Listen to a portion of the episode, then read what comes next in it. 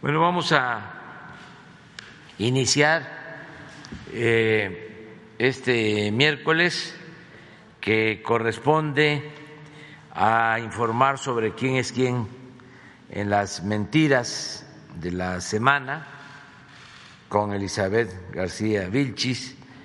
Antes, eh, expresar mis condolencias a la Compañía de Jesús, a los jesuitas de México, del mundo, por estos lamentables hechos sucedidos en la Sierra Tarahumara, en Chihuahua, en el municipio de Urique, donde dos sacerdotes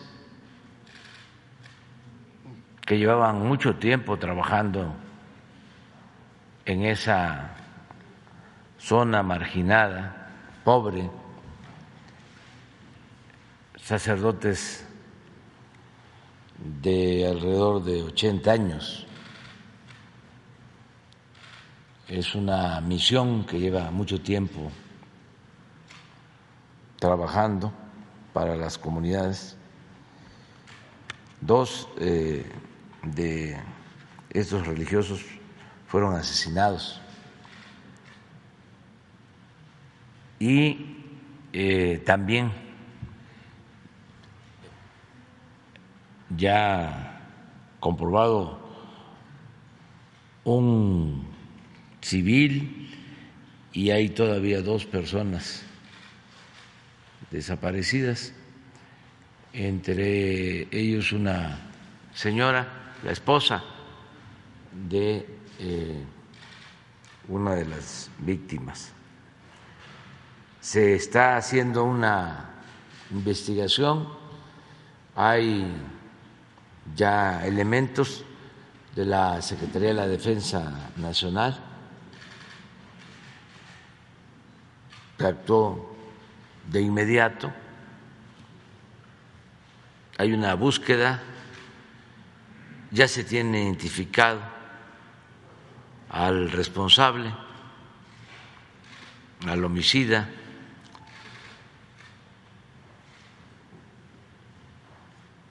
y vamos a seguir con las investigaciones. También está haciendo lo que le corresponde el gobierno de Chihuahua, pero eh,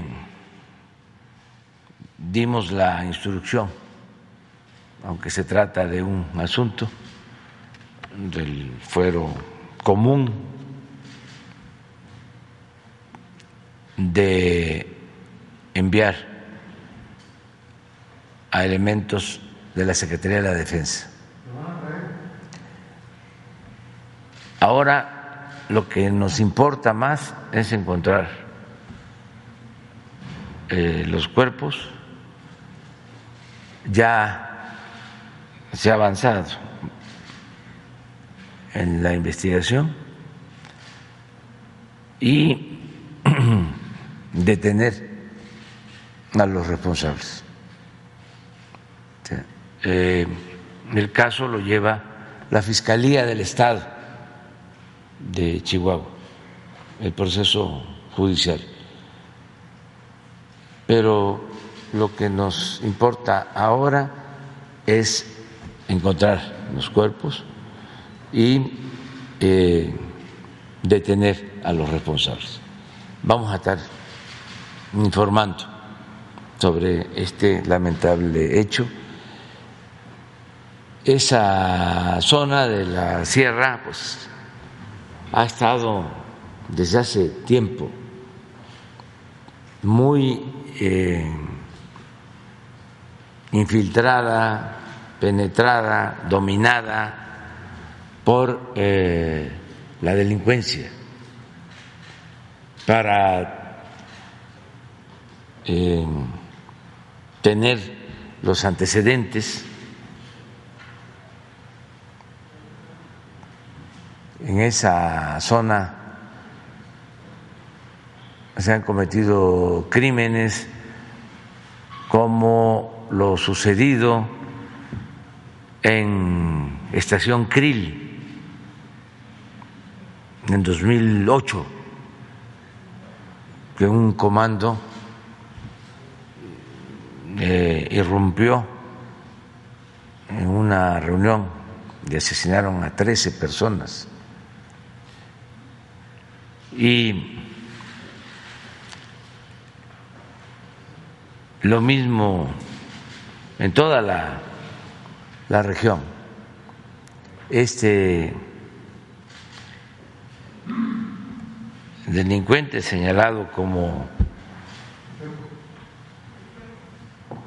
eh, el responsable de los asesinatos, porque incluso está identificado por uno de los sacerdotes, este, también está acusado con orden de aprehensión desde el 2018 porque asesinó a un turista estadounidense.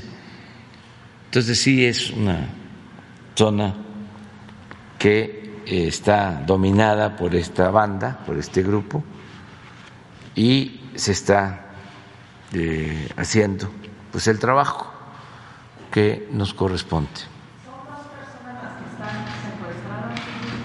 No, eh, son más.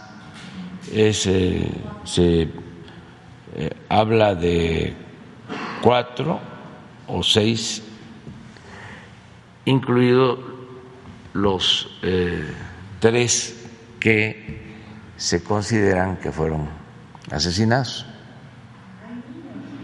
No, había una niña, parece, este, y eh, la liberaron.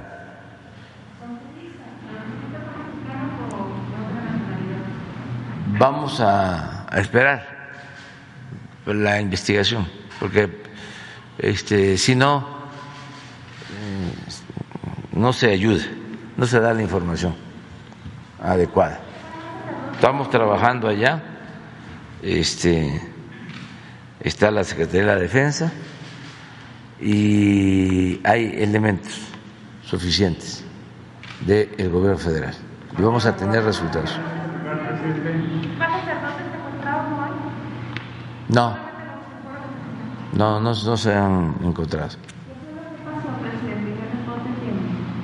Lo que ya este, dimos a conocer, este, eh, iban a, a ejecutar a una persona, esa es una versión ya eh, grave, salieron los sacerdotes, se supone que para evitar que lo remataran, que lo mataran,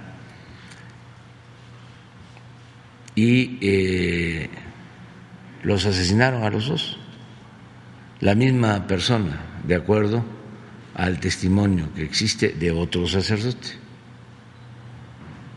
Muy bien, pues vamos, adelante. Buenos días a todas, a todos. Este es el quién es quién en las mentiras de la semana del 22 de junio de 2022. Vamos a iniciar mostrándoles cómo difundir noticias falsas es su verdadera causa en común. Y este es un ejemplo. María Elena Morera, presidenta de la organización Causa en Común, inventó una noticia falsa para desprestigiar a la Guardia Nacional. El pasado 17 de junio, la señora Morera publicó en Twitter, fíjense, nada más, elementos del ejército comisionados a la Guardia Nacional, el día de ayer se alcoholizaron en el contel y en el área de gradas violaron entre varios a sus compañeras. Ellas están amenazadas para no denunciar. No permitamos que por medio de este acto atroz quede impune.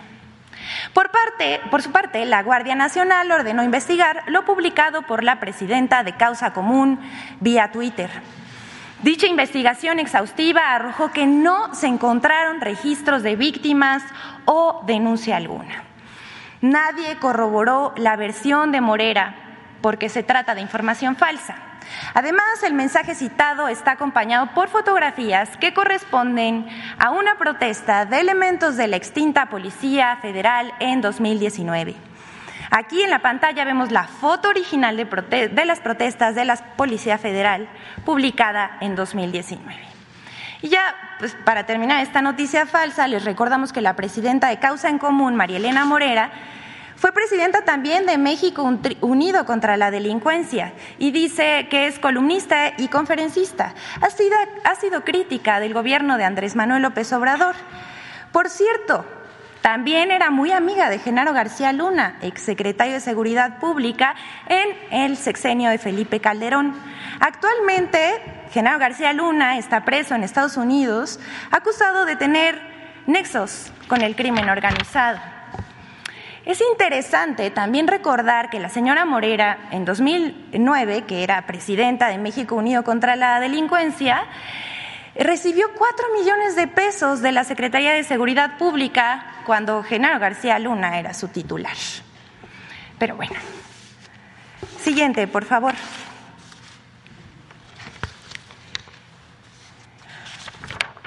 Vamos a darles una Vamos a presentar en este momento un estudio que hace el laboratorio, el, el Tlatelolco Lab, eh, sobre lo que pasó en, el pasado, en las pasadas elecciones del 6 de julio. Estudio demuestra cómo se armó una campaña coordinada para posicionar y amplificar la narrativa del supuesto acuerdo entre el narco y el gobierno con el propósito de atacar al presidente Andrés Manuel López Obrador. Debido a las elecciones recientes en seis estados, un grupo de, periodistas y políticos justificaron la derrota de la oposición en cuatro de ellos con el cuento de que se debió a un acuerdo entre Morena y el narco. Pero fue una narrativa armada, sin pruebas. De acuerdo con una investigación de Tlatelolco Lab, que es una iniciativa del Programa Universitario de Estudios sobre Democracia, Justicia y Sociedad de la Universidad Autónoma de México, en la que participaron sociólogos, antropólogos, físicos, entre otros profesionistas, en los comicios intermedios de 2021 comenzó a cobrar fuerza la acusación de un presunto pacto entre Morena y el crimen organizado. Ya para las elecciones del 5 de junio de 2022 en los estados de Aguascalientes, Durango, Quintana Roo, Tamaulipas, Hidalgo y Oaxaca, Tlatelolco Lab tiene identificado cómo la oposición posicionó hashtags para desplegar esa narrativa de un pacto con el crimen organizado. Por ejemplo, aquí vemos cómo se movieron los hashtags alrededor de, eh, eh, las elecciones del 5 de junio, entre los que destacan narcopresidente, AMLO narcopresidente, Morena narcopartido, López narcocomunista, entre otros. Asimismo, Tlatelolco Lab encontró que existieron en ese, momento, en ese momento tres grupos de hashtags. Uno alrededor de Morena Narcopartido, otro de narcopresidente y otro que vincula al narco con los estados donde hubo estas elecciones. Estas tendencias no se difundieron por personas aleatoriamente, ni fueron espontáneos dando su opinión sino que fue una operación que impulsó la narconarrativa que buscaba desprestigiar al gobierno del presidente. Dichos hashtags también fueron empujados por otras cuentas para crecer la conversación, esto por medio de citas a los tweets, retweets, likes y comentarios a esos tweets. Aquí vemos las nubes de cómo se movieron. Eh, eh, para generar esa tendencia lanzan un tuit. Aquí vamos a ver cómo funciona esto y para explicar mejor las nubes. Para generar esa tendencia lanzan un tuit en un intervalo de 12 a 60 segundos para que tome fuerza. Esto no es ilegal, pero se trata de una manipulación de tráfico con base a ráfagas de publicaciones. Es una estrategia digital. Las estrategias digitales se pagan. No esto no es un pulso de la opinión ciudadana. Pues lo que buscan estas cuentas con comportamientos anómalos es incrementar la visibilidad de aquellos hashtags que vinculan al presidente y a Morena con el crimen organizado. Aquí vemos la gráfica del comportamiento de cuentas que lanzan todos sus tweets en menos de un minuto, lo cual, como ya dijimos, es inusual.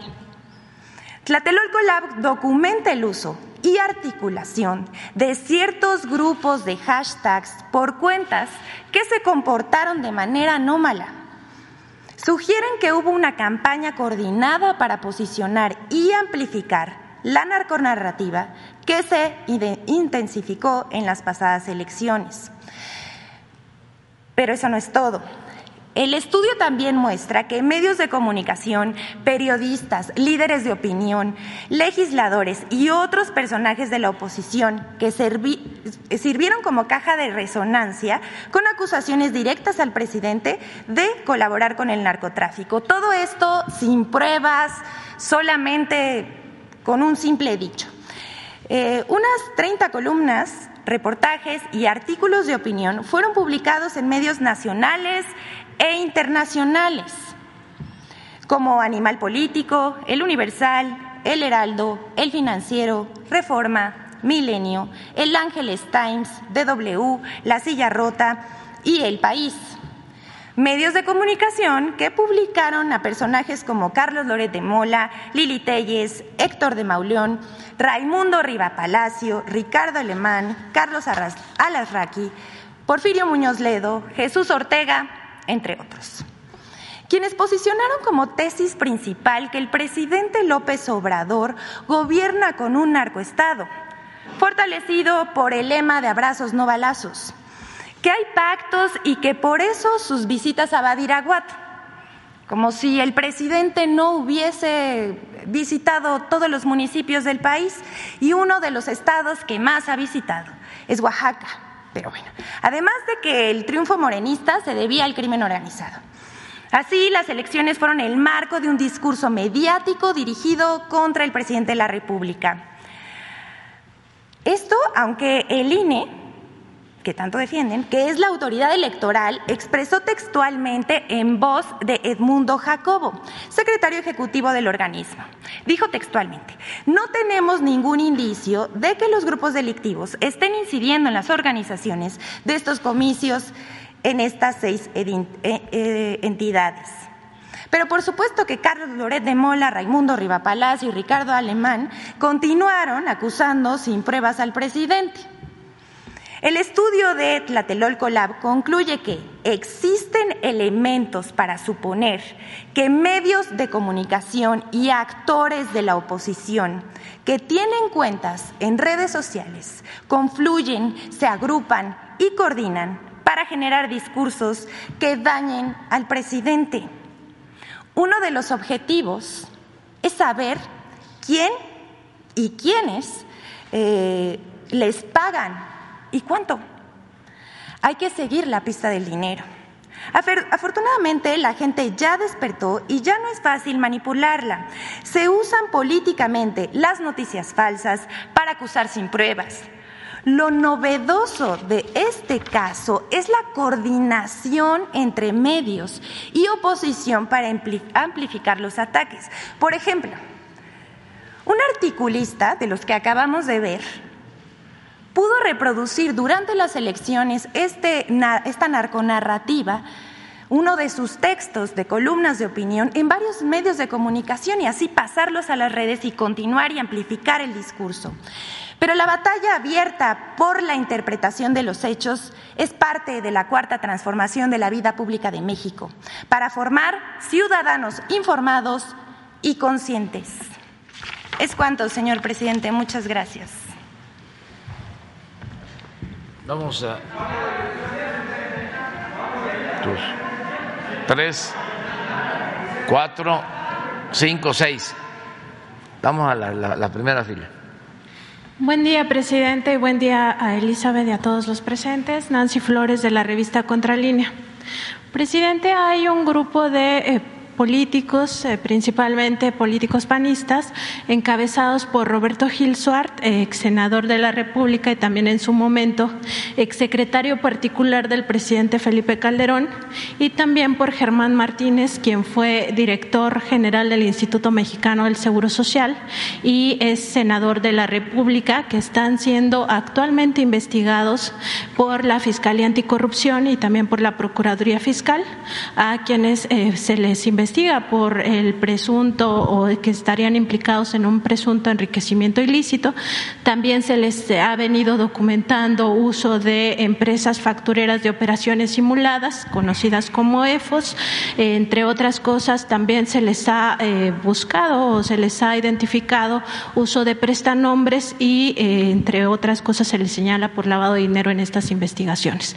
Eh, presidente, como sabemos, cuando existen estas investigaciones se solicita la cooperación del gobierno federal de diversas instancias, particularmente el caso de la Secretaría de Hacienda y sus múltiples dependencias como el SAT y la Unidad de Inteligencia Financiera. Preguntarle si usted ya tenía conocimiento de este caso, de estas investigaciones que involucran a más eh, políticos, sobre todo panistas, y también eh, considerando que se trata de un asunto de interés público, de interés nacional por, por involucrar a estos políticos, si se pudieran tener detalles de esta cooperación que estaría haciendo el gobierno federal con la Fiscalía Anticorrupción, la Procuraduría Fiscal y también eh, qué avances tendría esta indagatoria.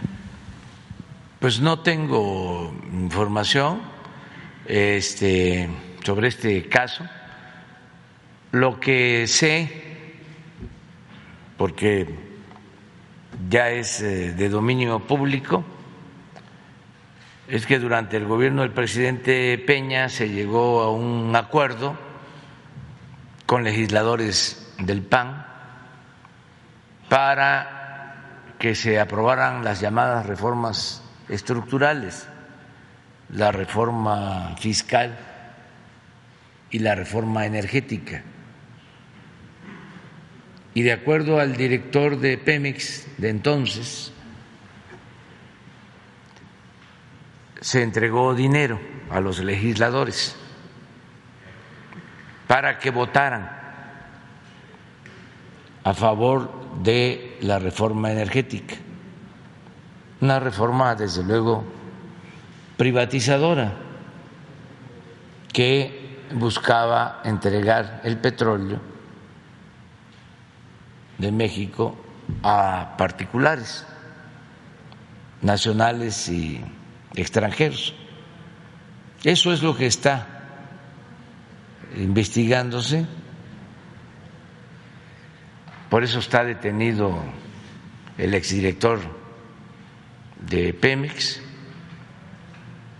y está detenido un ex senador del PAN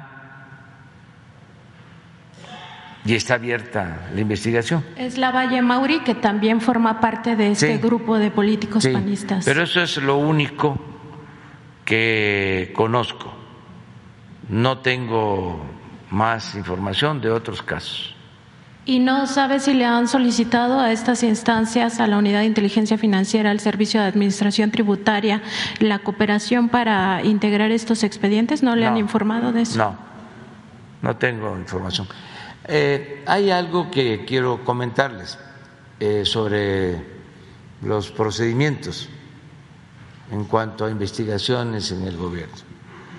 Para empezar, desde que tomé posesión, hablé de que solo si el pueblo lo decidía, se iba a enjuiciar, los iba a iniciar procedimientos para enjuiciar a los expresidentes, porque consideraba que eh, ahí eh, radicaba la responsabilidad principal. Siempre he dicho que eh, los funcionarios no se mandan solos y que nos habían hecho creer de que el problema estaba en los funcionarios de en medio o en los de abajo, que a veces el presidente ni se enteraba, que no sabía de lo que sucedía, o que él tenía buenas intenciones, él era una gente recta, pero sus funcionarios no le ayudaban. Esto durante muchos años, ¿eh? porque siempre se protegía el de arriba. Pues no es cierto, son como las grandes mentiras de las que aquí eh, se han ventilado. No es cierto.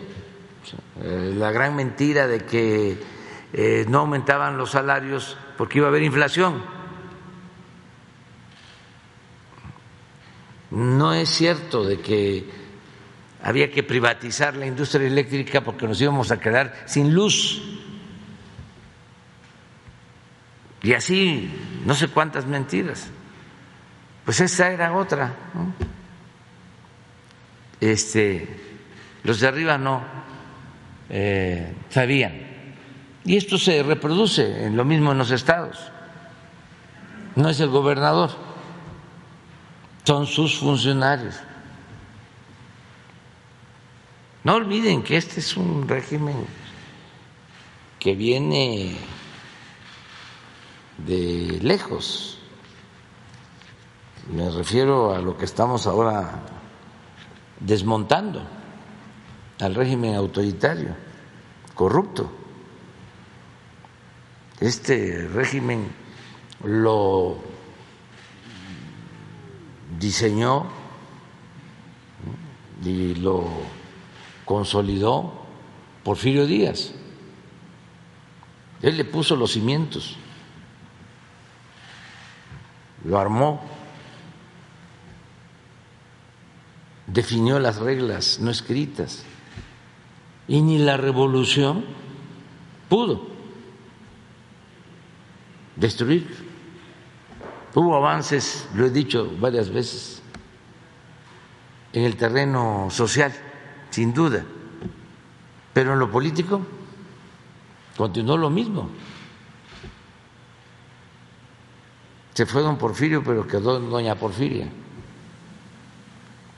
Entonces, no es cierto que no lo sepa el de arriba.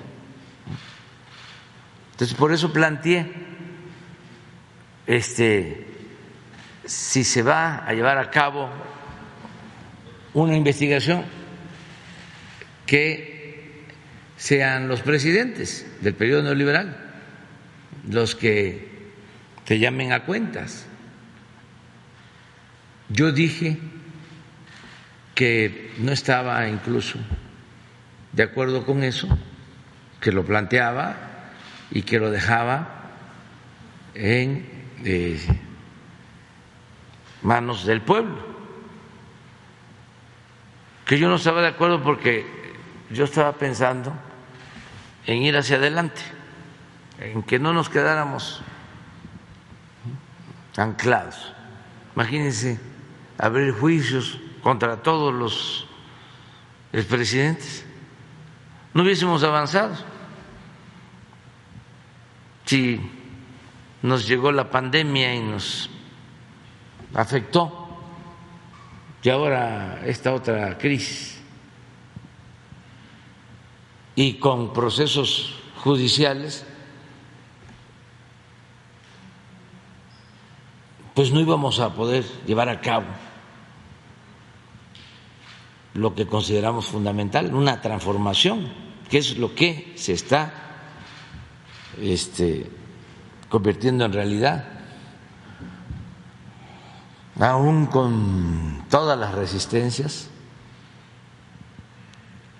de los grupos retrógradas, reaccionarios, la transformación va y de manera pacífica, a pesar de los pesares.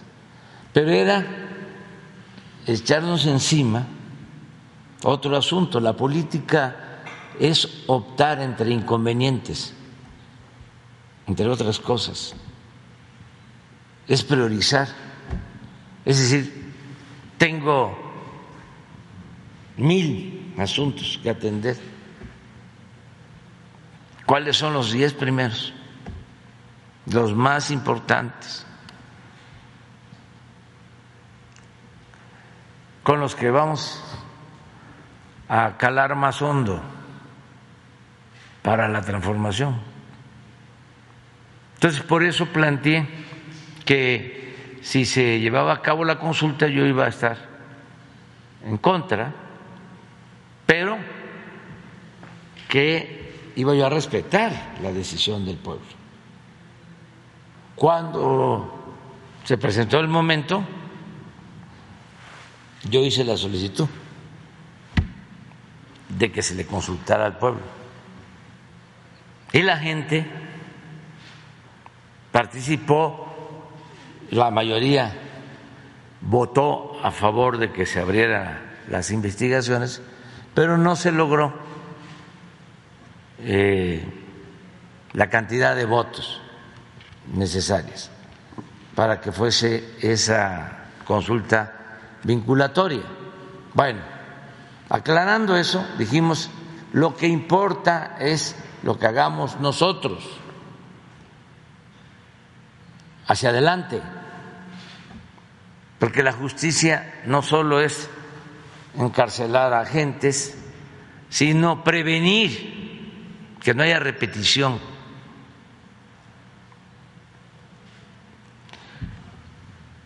De todas maneras, estaban ya en proceso algunas investigaciones, eh, las de Odebrecht y esto que tenía que ver con Pemex, y fueron saliendo, y eso es lo que ha habido, básicamente, y es lo que eh, la Fiscalía está atendiendo. Pero quería comentarles que cuando estaba en la oficina de investigación financiera, eh, Santiago Nieto eh, me informaba con más eh, frecuencia sobre asuntos de esa oficina pedía hablar conmigo, me llevaba expedientes, siempre la instrucción era este, a la fiscalía. ¿Y Pablo Gómez ya no hace eso? No, no, porque tiene otro estilo, tiene otra forma. Y como respeto mucho a Pablo y lo considero una gente honesta, sé que hace su trabajo y no necesariamente me va a estar este, informando. Entonces, eso también eh, es importante que se conozca, porque si hubo un cambio de estilo, los dos muy buenos, Santiago y Pablo, pero con estilos distintos. Entonces, es la Fiscalía, es esta oficina que sí depende del Ejecutivo, en especial de la Secretaría de Hacienda, pero que hacen su, su trabajo, y el Poder Judicial.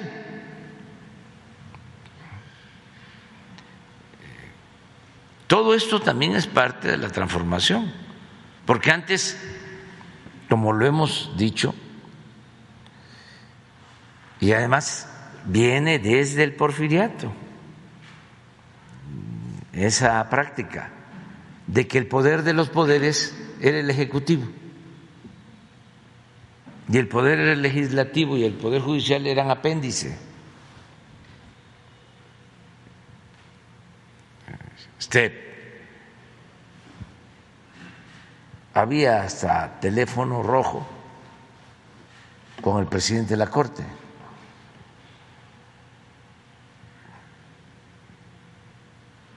Y era lo que decidía el presidente de la República. Ahora no es así. Además, formalmente la Procuraduría dependía del presidente.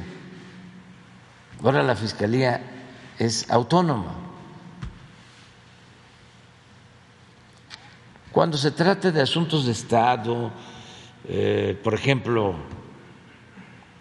esto mismo del asesinato de los sacerdotes, ¿no? si es necesario la cooperación de la Fiscalía, del Poder Judicial, les hablo y les pido que nos ayuden. En el caso de Ayotzinapa estamos trabajando conjuntamente. La Fiscalía y el Poder Judicial. Pero son casos muy excepcionales. Estos de corrupción no nos metemos. Presidente, y también preguntarle en otro tema, eh, hace el 13 de junio usted planteó aquí que ya se iban a entregar los equipos que requieren los trabajadores de Pemex y además se iban a liberar las plazas. Estos equipos, bueno, pues como ya se sabe, son uniformes especiales, las botas, los cascos. Preguntarle, eh, presidente, si ha habido un avance, si le han reportado avance de esta entrega de equipos y también respecto de las plazas, si se tiene algún estudio jurídico por parte de la Consejería Jurídica de la Presidencia o de la Dirección Jurídica de Petróleos Mexicanos, si eh, está eh, bien entregarlos de forma directa sin que se le dé vista al sindicato eh, petrolero, porque ellos están argumentando que en su contrato colectivo pues se establece que cada plaza que se entregue tiene que pues llevar el visto del sindicato. Y también preguntarle sobre esta misma denuncia que hizo usted anteriormente de que había sabotajes en petróleos mexicanos y también ya tienen algún avance en esas investigaciones y algunas denuncias. Gracias, presidente. Sí, se está avanzando. Ya hay eh, pláticas, acuerdos con los dirigentes del sindicato. Hay una actitud de diálogo de parte de ellos no deja de haber ¿no? Eh, inconformidad, porque había la costumbre de que ellos este, decidían todo. Y como dice la canción, a veces es más fuerte la costumbre que el amor. Y este, pero poco a poco es como la costumbre que había de que los de arriba no pagaran impuestos, ¿no? Era muy fuerte esa costumbre, era más fuerte que el amor. ¿Cómo existía la costumbre de que había que pagarle a los periodistas?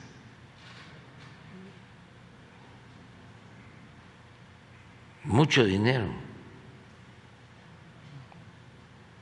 Era más fuerte la costumbre que el amor.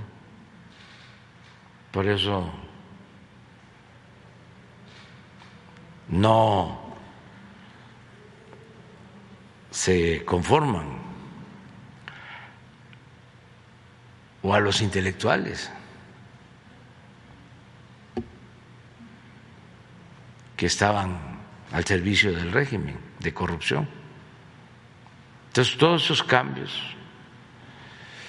Sin embargo, muchos empresarios, periodistas, líderes sindicales, están entendiendo que son otros tiempos.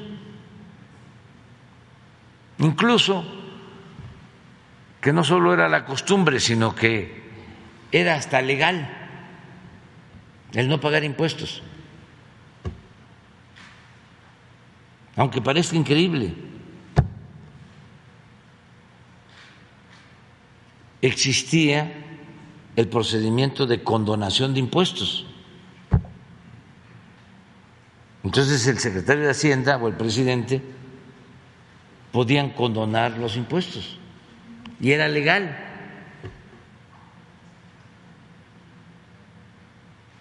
Como no era delito la corrupción. Entonces, pues todo eso ha ido cambiando y en el caso de los trabajadores, de los dirigentes más que nada del sindicato de Pemex, ya hay, han ido este, entendiendo que son otros tiempos. Este, eh, hace relativamente poco eh, hubieron este, movilizaciones, nada espontáneas, sino este, muy promovidas, preocupados por lo de los uniformes y los equipos de los trabajadores, eh, pero también haciéndose sentir, queriendo hacerse sentir. Entonces, hay otros dirigentes más este, sensatos pues que este, buscaron el diálogo y se va avanzando. Ya se están entregando los uniformes. Eh, era cierto de que había demoras en la entrega de uniformes, de equipos, y se está resolviendo. Yo creo que ya este, está prácticamente resuelto. No tengo el informe, pero eh, se pidió de que se atendiera de inmediato esta demanda. Y lo otro ha generado eh, también alguna inconformidad es sobre las plazas, porque nosotros queremos, aun cuando esté en el contrato colectivo, de que ellos deciden, hemos recibido muchas quejas, pero de tiempo atrás, desde hace años, de que trafican con las plazas y que eh, los llamados recomendados o en algunos casos los que dan dinero son los que tienen las plazas y hay trabajadores transitorios que llevan años y no tienen su plaza. Entonces, ahora les planteamos que para la entrega de las plazas se revise la antigüedad de los trabajadores para que se le dé preferencia a los trabajadores con más antigüedad. Y eso es lo que se está haciendo y acerca de que sí eh, presumimos que hubo sabotaje en una plataforma en Campeche, es porque se comprobó que se abrió una válvula y que se pudo haber generado una tragedia eh, gravísima, mayor, en esa plataforma y se presentó una denuncia y eh, la Fiscalía está haciendo una investigación. Entonces, afortunadamente se ha ido avanzando en el diálogo, en la conciliación y eh, hay entendimiento. Eso es lo que puedo decir. Gracias, presidente. Quedamos en la primera. Sí, buenos días, señor presidente Felipe Fierro de tiempo.com.mx y Puente Libre MX. Retomando el problema de Cerocawi, quiero preguntarle si ya tuvo contacto con, o se reportaron con usted, o usted habló con ellos, con las autoridades eclesiásticas, de la provincia de la Compañía de Jesús con el nuncio o directamente con el Vaticano, porque esto trascendió desde luego hasta el Vaticano. No, todavía este, de manera directa no lo hemos hecho. En mi caso, este, sí tengo toda la información de parte de ellos, este, y sí eh, ya hay este, servidores públicos del gobierno federal que han establecido eh, comunicación con ellos. En este punto también usted mencionó que el, la Sedena se está haciendo cargo de las investigaciones. Trascendió hace años, digo, a raíz de la, de la muerte del turista norteamericano, el profesor Patrick Breston, donde se involucrara también aquí al, al mismo presunto responsable, que la Marina había hecho un operativo frustrado, o, se frustró el operativo, para detenerlo. ¿Hay alguna relación con esto? ¿Están investigando esta línea? No, no, no. Ahora eh, lo que queremos es encontrar los cuerpos, eh, también a las personas que este, se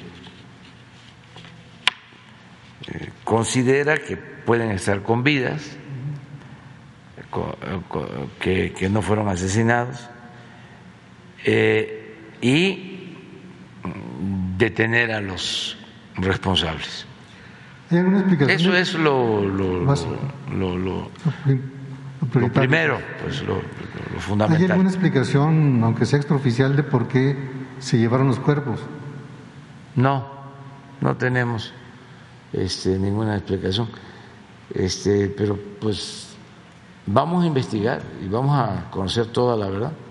Además hay este, testigos, todo el mundo ya eh, sabe que fue esta persona eh, el que incluso llevó a cabo la, la ejecución de manera directa.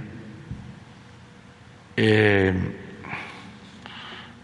se está pidiendo que si se tienen los elementos, ya la Fiscalía de Chihuahua o la Fiscalía General puedan sacar ya una ficha para la búsqueda de los responsables que ayude en este asunto. Desde luego, hay presencia de eh,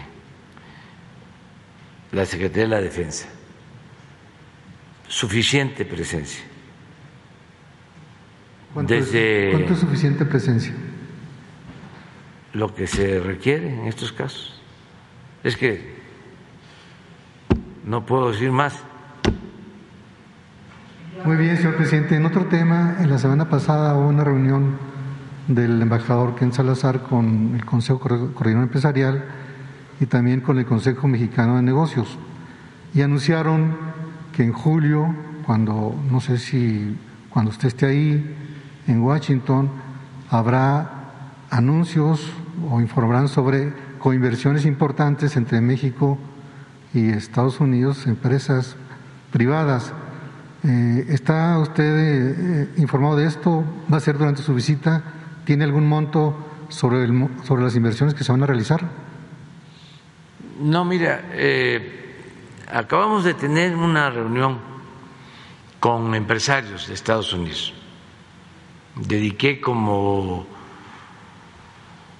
una semana a entrevistarme con 17 empresas estadounidenses que tienen inversiones en México o que quieren invertir en México. No las que tienen conflictos por los contratos. No, no. Este, y fueron muy buenas las reuniones y se abrieron muchos campos para la inversión. Y Luego, eh, recibimos esta invitación para visitar la Casa Blanca en julio para un encuentro con el presidente Biden. Aceptamos, está por definirse la fecha, la agenda, ya tenemos algunos temas de parte nuestra, pero todavía no se ha convenido en la agenda. Y hace poco estuve con los eh, empresarios de México, del Consejo Coordinador Empresarial, y antes era la Asociación de Hombres de Negocio y ahora es Consejo Mexicano de Negocios. Este, y ahí, en el diálogo que tuvimos, se habló de la posibilidad de tener un encuentro en esa visita entre empresarios mexicanos y estadounidenses para lograr algunos acuerdos en el marco del tratado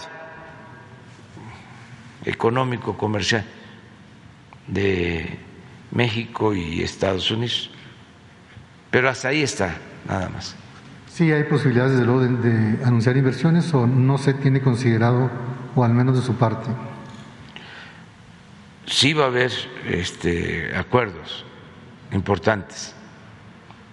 Y en el mismo tema de las inversiones, está pendiente un paquete de inversiones de obra pública con los empresarios, un gran paquete. Este, ¿Qué ha pasado con eso, señor presidente? Se va avanzando. Lo que pasa es que no se ha hecho el anuncio, pero tenemos acuerdos de trabajar juntos. Ayer estuvo con nosotros el gerente, director de Samsung este, a nivel mundial y estamos eh, trabajando con ellos en dos bocas. Tienen contratos en dos bocas, están cumpliendo, están haciendo bien el trabajo y están participando también en otras eh, obras, eh, en la construcción de otras plantas y van a seguir invirtiendo en, en México. Entonces, tenemos muy buena relación con el sector empresarial. Estoy a punto de ir a inaugurar la planta de Nestlé que construyeron en Veracruz. ¿Para cuándo? Pues iba a ser ahora, eh, esta semana, pero se eh, pospuso, ya está terminada, eh, y me invitaron para ir a la inauguración de la planta. O sea, hay muy buena relación con todo el sector empresarial, tanto del extranjero como eh, de México. Algunas diferencias, pero con muy pocos empresarios. Tenemos eh, ahora una diferencia con los de Vulcan por lo de Quintana Roo. ¿Y ahí cuando van a presentar la demanda por el desastre ecológico? Ya se está trabajando y va a ser una denuncia que vamos a presentar en su momento en organismos internacionales. Se está trabajando en eso.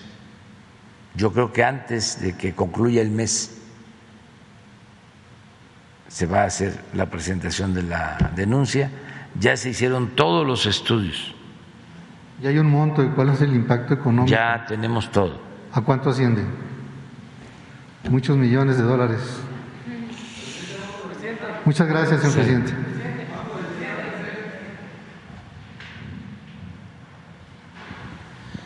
Hola, muy buenos días, señor presidente. Pepe Ramírez del canal El Charro en Vivo, un canal en medios digitales. Señor presidente, el pasado primero de junio, la primera sala de la Suprema Corte tenía previsto resolver la controversia constitucional sobre el desafuero al gobernador de Tamaulipas, eh, Francisco Javier Cabeza de Vaca, para determinar si podría ser detenido por. Eh, eh, por varios cargos, entre ellos el de delincuencia organizada y lavado de dinero. Sin embargo, la discusión fue aplazada eh, argumentando que la resolución del mismo podría interferir en la contienda electoral del pasado 5 de junio. Y el 8 de este mismo mes, por segunda ocasión, la sala de la Suprema Corte decidió aplazar su discusión. La resolución de este caso es de gran trascendencia, ya que los ministros de la Suprema Corte sentarían un precedente para la procuración de justicia en el país y para el combate a la corrupción en los niveles más altos de los gobiernos estatales. Sin embargo, presidente, pues ya va un año que el mismo está atorado en la Corte y los perjudicados somos todas y todos los mexicanos. De acuerdo a nuestra Constitución, la justicia debe de ser pronta y expedita sin embargo, en la práctica esto no ha sido así, no, ha sido así y al contrario, el Poder Judicial, además de obeso, reumático y aletargado, parece estar al servicio de intereses fácticos, ya que lo han utilizado como un instrumento para manejar los privilegios de las élites, así como para defender prácticas eh, corruptas. En fin, se, ha convertido en la esperanza de detractores para lograr recuperar el poder en el 2024. El Poder Judicial eh, presenta serios problemas y grandes limitaciones y algunos jueces han tenido actitud deplorable que no han favorecido a la legalidad. Casos como el del juez Juan Pablo Gómez Fierro o los jueces que han concedido amparos en contra de las megas eh, obras o en el mismo caso de Cabeza de Vaca y así muchos más que han quedado en el anonimato, pero que han violentado a nuestro pueblo. Una justicia que tarda en llegar, presidente, no es justicia. Y la pregunta sería si se presentará alguna iniciativa para determinar eh, con esta corrupción en el Poder Judicial o eh, casos como el que estamos viviendo allá en Tamaulipas con cabeza de vaca, o en dado caso, si instruiría para que su sucesor termine esta labor y su opinión, sobre todo, presidente, pues es trabajo que se está haciendo en el Poder Judicial y este aletargamiento de los juicios que perjudican la impartición de justicia en México. Esa Yo creo que eh, tienes razón. Eh, una de las eh, características, un distintivo en los casos que tienen que ver con la Fiscalía y con el Poder Judicial es la tardanza. Yo le tengo mucha confianza, lo repito, tanto al doctor Alejandro Hertz, que es el fiscal general, como al presidente de la Corte. Eh, son gentes eh, rectas, Arturo Saldívar es un hombre honesto, eh, también pienso lo mismo, repito, del fiscal, pero eh, son estructuras, cuerpos de avance lento. Así como hablamos del elefante reumático y mañoso, que hay que empujar. Así también, como sucede todavía en el Ejecutivo, que debemos estar empujando, creo que en estos poderes autónomos se requiere lo mismo Y entiendo que no es fácil. En el caso del Poder Judicial, eh, se eh, introdujo una corriente muy conservadora, y al mismo tiempo muy corrupta.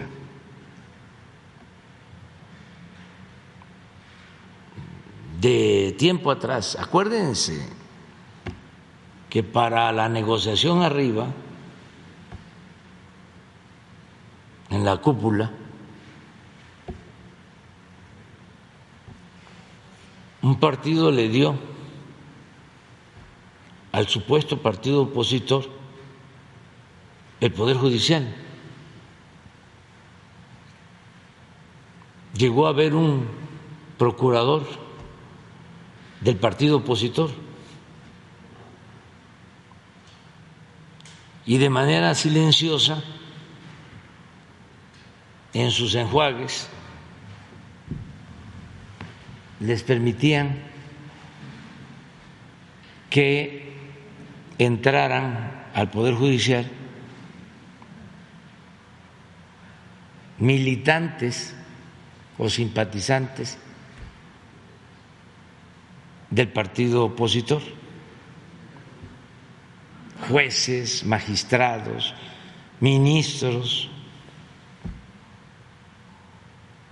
recomendados por los jefes políticos. Entonces, eso no se ha desmontado, porque lleva tiempo. Cuando eh,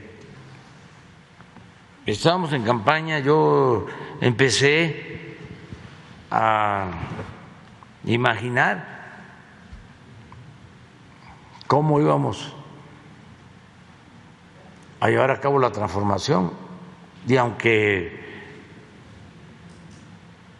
se trataba y se trata de un poder independiente, el Poder Judicial, sí imaginé que íbamos a tener obstáculos en la transformación con ese Poder Judicial. Por lo mismo.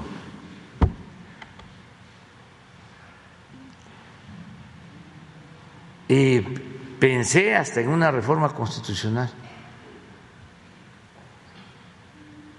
Pero lo mismo, eh, hay que optar entre inconvenientes.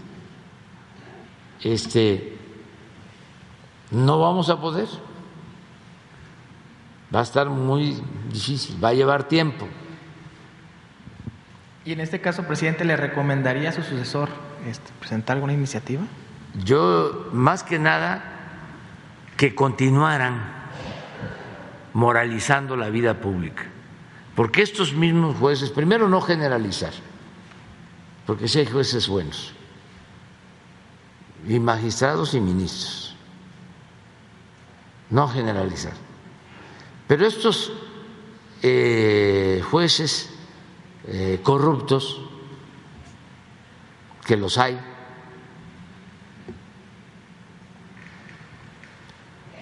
hay que tenerlos a raya y buscar que funcione eh, la, el Consejo de la Judicatura, que con todo mi cariño para ellos, porque hay gente ahí que estimo mucho, no han estado a la altura de las circunstancias les ha faltado. No se le siente.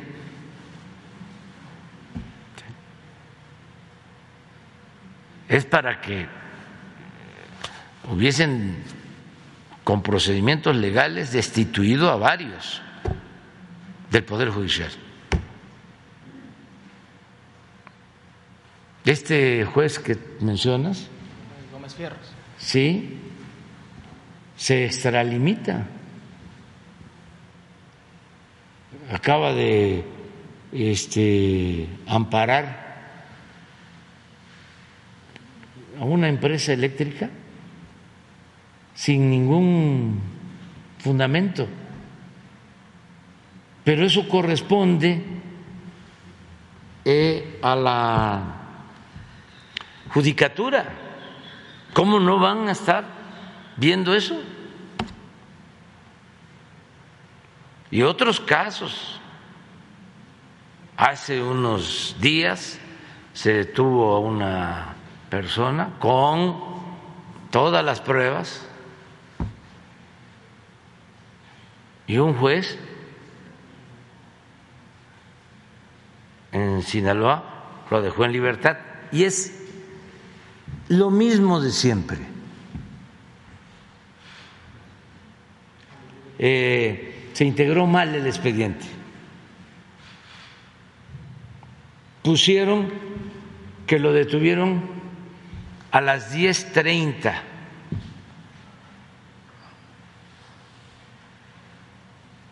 Y no, la detención fue a las 10.05.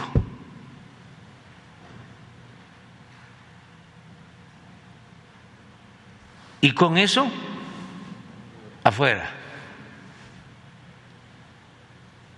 Pero al mismo tiempo tenemos información que recibieron dinero.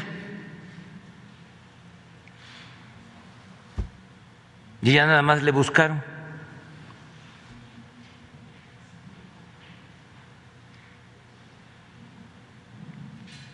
Eso este, se tiene que seguir combatiendo, acabar con esa corrupción. Y me consta que el presidente de la Corte quiere que se termine con esa corrupción, pero están muy arraigados esos vicios que tienen que ver con el régimen. Esto de la sierra de Chihuahua, que duele tanto, pues eh, esto no surgió ahora, esto viene de tiempo atrás.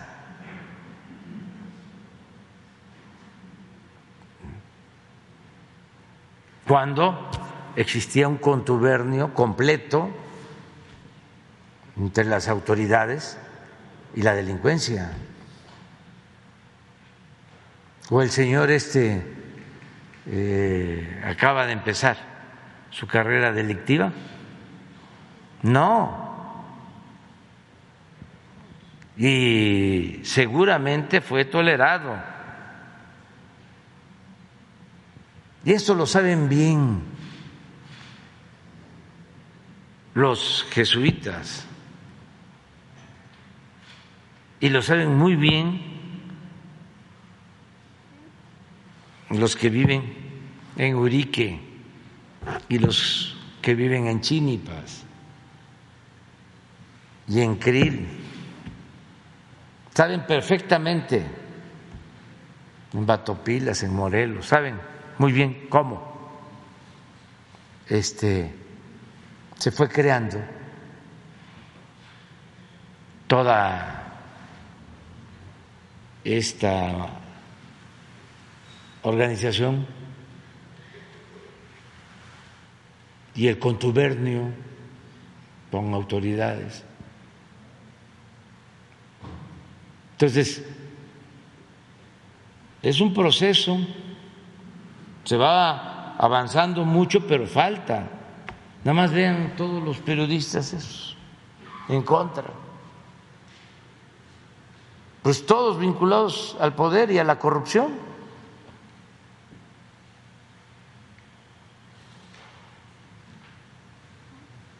Afortunadamente, como lo menciona Elizabeth, y yo lo repito cada vez más, la gente está muy consciente, mucho, mucho, muy consciente, y nos está apoyando, nos respalda, porque hasta Felipe Calderón se atreve a culparnos. En el colmo del cinismo, de la hipocresía, porque así es la derecha, ya lo hemos dicho muchas veces, su verdadera doctrina es la hipocresía. En este caso, presidente, y abonando también a lo que acaba de comentar, mucho de este problema que se vive dentro del Poder judicial, judicial se genera desde la forma en que se eligen a los magistrados o a todos aquellos que pertenecen al, poder, porque lamentablemente, pues al final son cuotas partidistas, muchas, en muchas ocasiones, o cuotas que corresponden a intereses que hay detrás y que tienen amarrado al Poder Judicial. En muchos estados, de hecho, se les conoce de burla como el poder familiar. En la segunda pregunta, eh, señor presidente, eh, va encaminada al tema que a todos los mexicanos nos duele. Y es que en México eh, varios estados y ciudades han enfrentado una crisis hídrica sin precedentes. El caso que más trascendió es el de Nuevo León. Estos casos nos demuestran que se debe de proteger este vital líquido y privilegiar en todo momento el consumo humano. Sin embargo, ha, eh, ha iniciado un movimiento especulativo alrededor de este recurso. Y es que no solamente con, no conformes con el dominio del sistema financiero, grandes, los grandes bancos que operan en México pues han comenzado a extender su poder eh, de alcance y a este recurso esencial. Datos de la Conagua muestran que instituciones bancarias como BBVA, Santander, Banorte, HSBC, Scotiabank, entre otros bancos, tienen concesiones que les permiten hacer uso de miles y hasta millones de metros cúbicos de agua anualmente. De acuerdo a estos datos, varios son dueños de importantes concesiones para explotar el líquido en algunas regiones del país, lo que de acuerdo con especialistas abre la puerta a la especulación. Eh, como ejemplo, pues el el banco BBVA Bancomer, eh, el banco más grande del país, que tiene 10 permisos, dentro de los que destaca uno en Nayarit, que le permite utilizar 2.1 millones de metros cúbicos de agua al año. Eh, como lo, lo comenté hace un momento, pues las organizaciones han denunciado que esta entrega y tenencia de estas concesiones pues abren la compuerta eh, muy peligrosa ya que algunas de las cuales eh, solamente eh, estas eh, empresas, bueno, estos bancos, pues utilizan estas concesiones para uso especulativo y esto perjudica al final al pueblo, presidente. La pregunta sería si la Conagua le ha informado a usted sobre estas concesiones que se han entregado a los bancos y a otras empresas y en dado caso eh, presentaría alguna iniciativa a la Ley Nacional de Aguas para modificar la entrega de estas concesiones y sobre todo pues también transparentar y que todos los mexicanos conozcamos pues este tema que a todos nos duele. Es cuanto, presidente. Sí, yo lo que pienso es de que eh, esto se origina en buena medida también por el modelo neoliberal o neoporfirista de querer eh, diluir, hacer a un lado al Estado y que eh, la actividad privada eh, predominara, que el Estado no participar en la planeación del desarrollo ni en la promoción del desarrollo. Esa es la esencia del pensamiento neoliberal o neoporfirista. Entonces, ¿a qué conduce esto? Pues a una anarquía, a un desorden que al final termina perjudicando a todos. Es como eh, la privatización de la educación. Imagínense otra de las grandes mentiras, que un día hasta las voy a poner aquí. La mentira de que no se aceptaba a los jóvenes en las universidades públicas porque no pasaban el examen de admisión. Construyeron esa mentira. No es que no pasaran el examen de admisión, es que no había espacio, no había cupo, no había presupuesto, porque lo que querían era poner la educación al mercado como si fuese una mercancía. Y eso, ¿qué nos causó? Que nos quedamos sin médicos. Y todavía, cuando lo planteamos, dicen, no es cierto.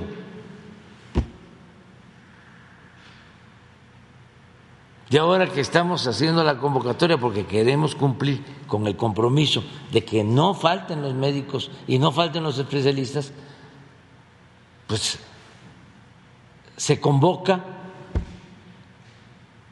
a especialistas, se les ofrece el trabajo y solo acude el 25 por ciento.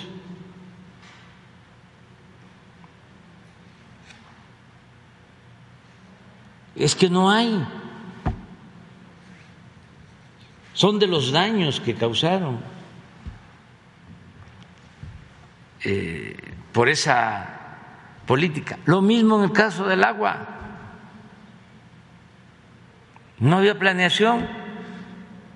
¿Cómo se va a dar permiso para poner cerveceras en el norte? Pero además, permisos para que la cerveza que se produzca se exporte. O sea, que exportemos agua del norte, de donde no hay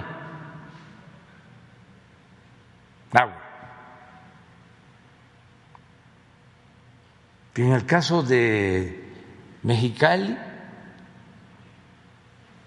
habían dado permisos hasta para la utilización del agua de uso doméstico de Mexicali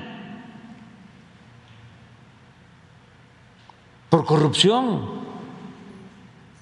El caso de la laguna, lo mismo. Es muy importante la producción de la leche pero pues todos saben cuánto requiere la alfalfa de agua y la leche es agua básicamente. Entonces, permítame. Y permisos, pero no solo eso. El señor Fox nombró al gerente del ALA, director de Conagua.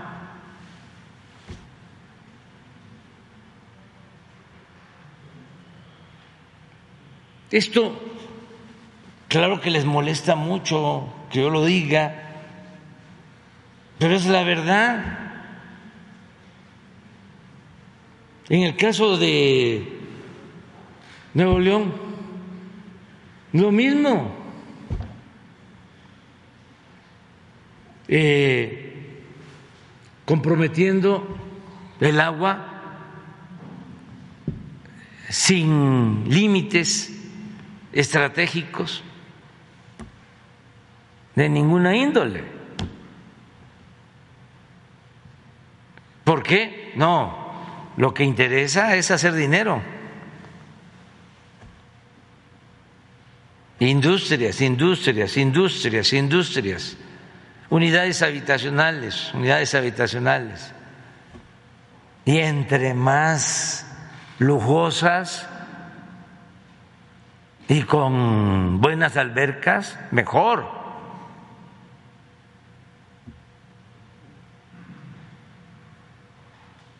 Entonces, ¿qué no se puede regular eso?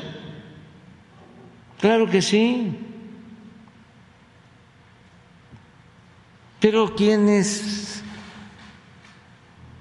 dominan en Nuevo León, hagan la investigación, porque también yo no puedo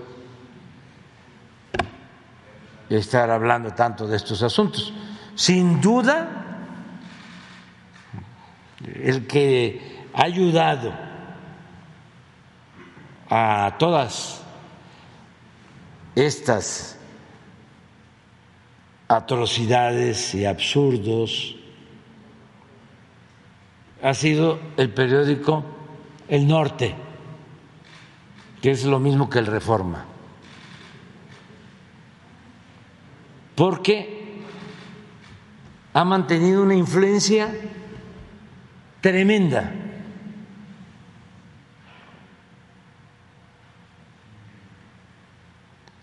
Y dirán, no es posible. Sí, sí es posible que un periódico, un periódico, influya en la vida pública de un Estado. Así como el norte en su tiempo el diario de Yucatán. Y así otros que no voy a mencionar ahorita. Acuérdense cómo dominaba Porfirio Díaz. Pues con el imparcial, un periódico que llegó a tener un tiraje de más de 120 mil ejemplares diarios.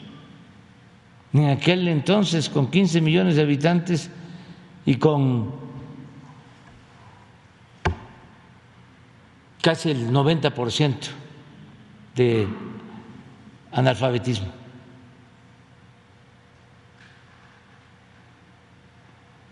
Lo mismo que la televisión en los últimos tiempos. Yo recuerdo que me dijo un eh, diplomático boliviano, decano de los embajadores, hace algún tiempo, me dijo, mire, puede ganar eh,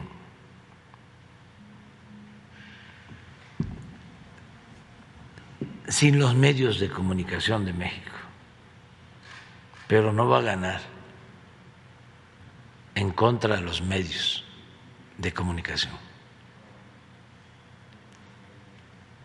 Sí sabía, ¿no? ¿Eh? O sea, por la fuerza. Pues ese es cuarto poder. Lo que pasa que, ya lo hemos dicho ¿no? varias veces, las redes sociales, el despertar del pueblo, la revolución de las conciencias, ya no es lo mismo. Pero en Nuevo León, el norte sigue teniendo muchísima influencia. Y ellos deciden las elecciones. Ellos este, afaman o difaman. Y desde luego están al servicio de eh, los intereses de más eh, influencia económica. Y es muy interesante porque en el caso de Nuevo León, eh, los impulsan, ¿no? Los de siempre. Y esto lo digo porque pues, yo confío mucho en el pueblo de Nuevo León, es un pueblo trabajador, es un pueblo honesto, pero no está de más que se hable de los procedimientos de manipulación, porque a veces son sutiles, muchas veces burdos, pero por, eh, por ocasiones sutiles. Se decía antes, cuando se hablaba de la propaganda y de la opinión pública, mensajes subliminales. Este, es muy interesante porque los ponen y luego les da vergüenza. Me ha tocado ver eso. Porque este, hay gobernantes impresentables, pero puestos por ellos. Y luego ellos mismos dicen, este, ¿qué hacemos? A mí me dijeron cuando ya era yo presidente electo. Digo, ¿qué vamos a hacer? Al estilo de antes, ¿no? A ver, el presidente puede quitarlo.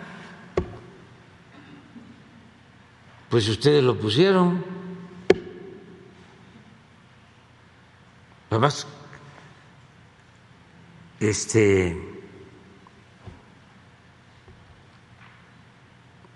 son producto de una elección, es una elección legal, legítima, pero que esto sirva para eh, tener en cuenta el daño que causan los medios. Imaginan los medios que se dedicaban a aplaudirle a García Luna.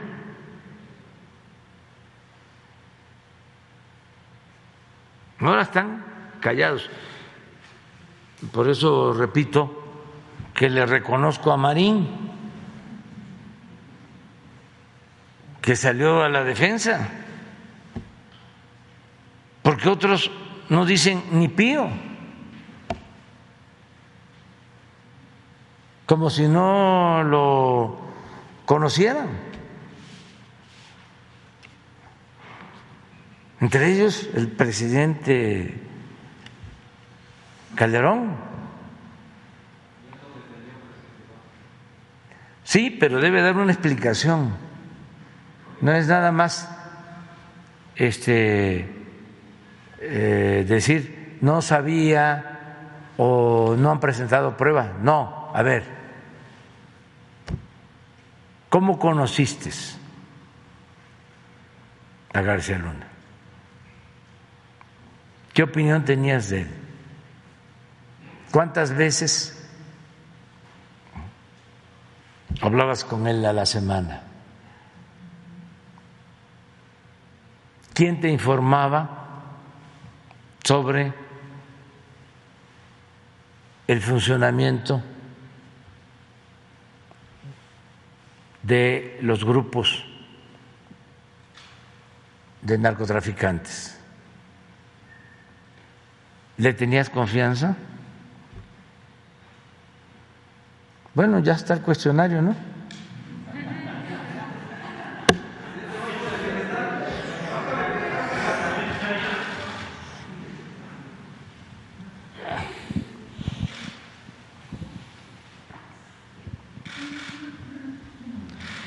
Buenos días, presidente. ¿Sí se escucha? Bueno, bueno, no se oye.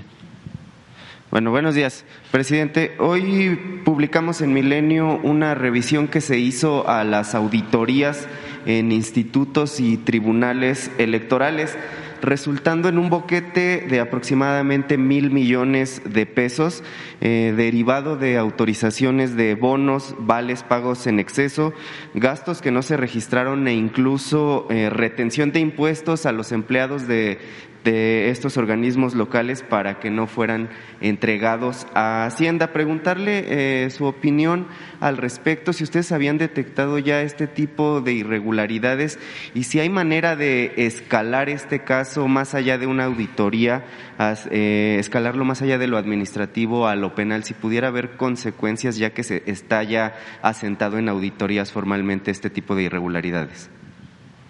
Pues eh, no tengo información y yo creo que eh, lo pueden hacer los partidos. Nosotros no. Es un poco como el caso de Nuevo León. Aquí hice referencia. Fui por allá por las lomas y vi en algunas casas. Aquí defendemos al INE Entonces, como decía mi maestro Peiser, que por cierto vivía por allá, en Sierra Nevada, decía, sigan su camino, ahí la llevan. Este, no, no opino, porque no vayan a decir que este, quiero destruir la democracia.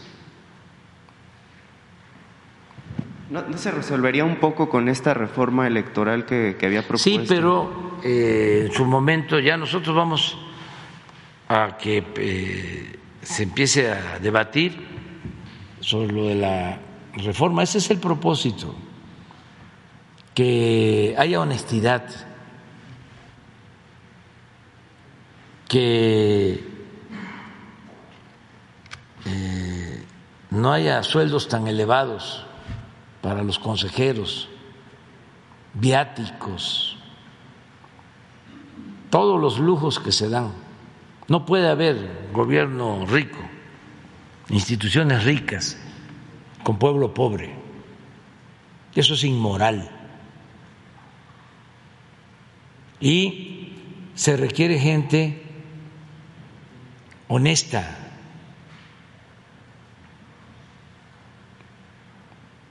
Y lo que estamos planteando es que los elige el pueblo.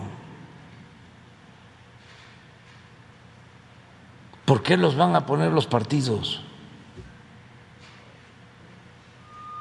Si hacen sus enjuagues arriba,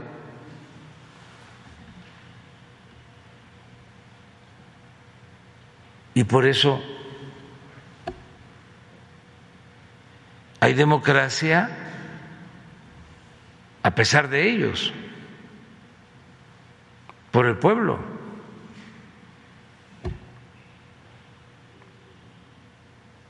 Y la situación del presupuesto y los plurinominales. Y no es posible que cuesten tanto las elecciones en México y tanto aparato, nada más el hecho de que se logre que solo exista un organismo en el país para organizar las elecciones. No uno y treinta y dos deben desaparecer entonces. Sí, sí, llegar a un acuerdo, tener un organismo confiable de gente de inobjetable honestidad para organizar todas las elecciones.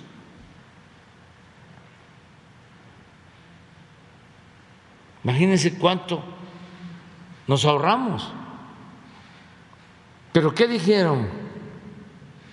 Los del bloque reaccionario, de que no van a aprobar nada.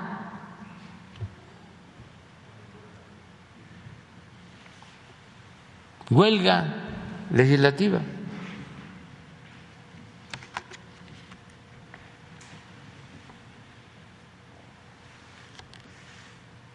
De todas maneras, nosotros vamos a presentar la propuesta y a solicitar respetuosamente al Poder Legislativo que se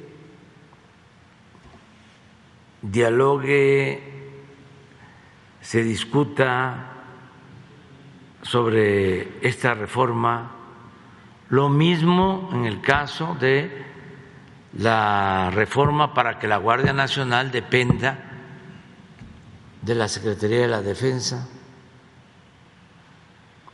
porque no queremos que se regrese, es la no repetición no queremos que se regrese al tiempo de la Policía Federal, al tiempo de los García Lunas. Y se corre ese riesgo. Nos está costando mucho esfuerzo, trabajo de la Secretaría de la Defensa, de la Secretaría de Marina, para profesionalizar a los elementos de la Guardia Nacional más de cien mil elementos con cuarteles como nunca se había visto y que de repente quede esta institución dependiendo de gobernación, de la Secretaría de Seguridad Pública, lo que pasaba. Y se echa a perder, se corrompa.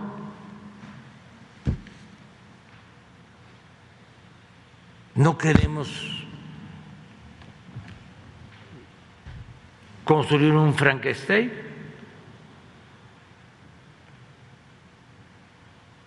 Y es un asunto de responsabilidad pero por cuestiones politiqueras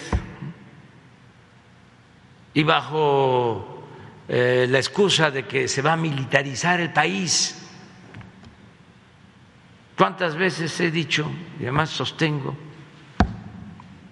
que el comandante supremo de las Fuerzas Armadas es el presidente?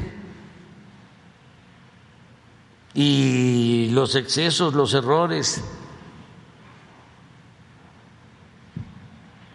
y actos de represión llevados a cabo por el ejército, por la marina, por lo general se han dado a partir de órdenes de autoridades civiles y del presidente. Y la vez pasada lo mencionaba, que el 68 fue Marcelino García Barragán, que era el secretario de la Defensa, el que dio la orden, o Gustavo Díaz Ordaz. Está hasta documentado que en el 68 quienes llevaron a cabo la acción represiva fueron los miembros del Estado Mayor Presidencial, que dependían de manera directa del presidente.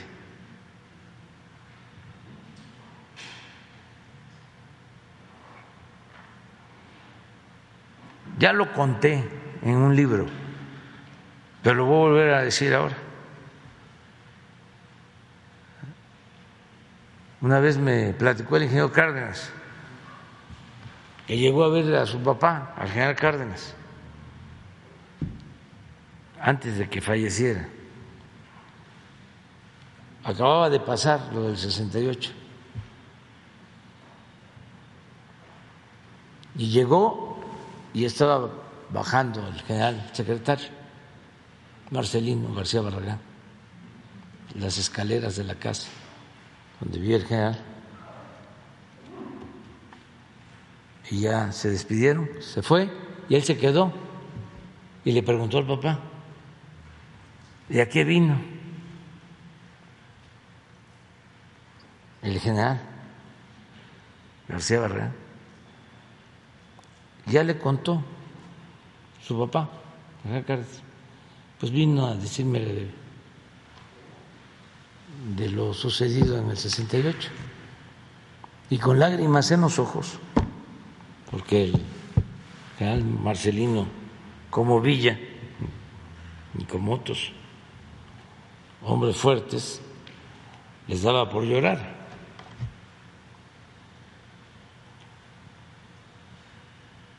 Le dijo este que la orden se había dado desde presidencia y que había operado el Estado Mayor Presidencial. Pero no solo eso, le dijo algo más fuerte todavía. que también los del Estado Mayor habían tenido que ver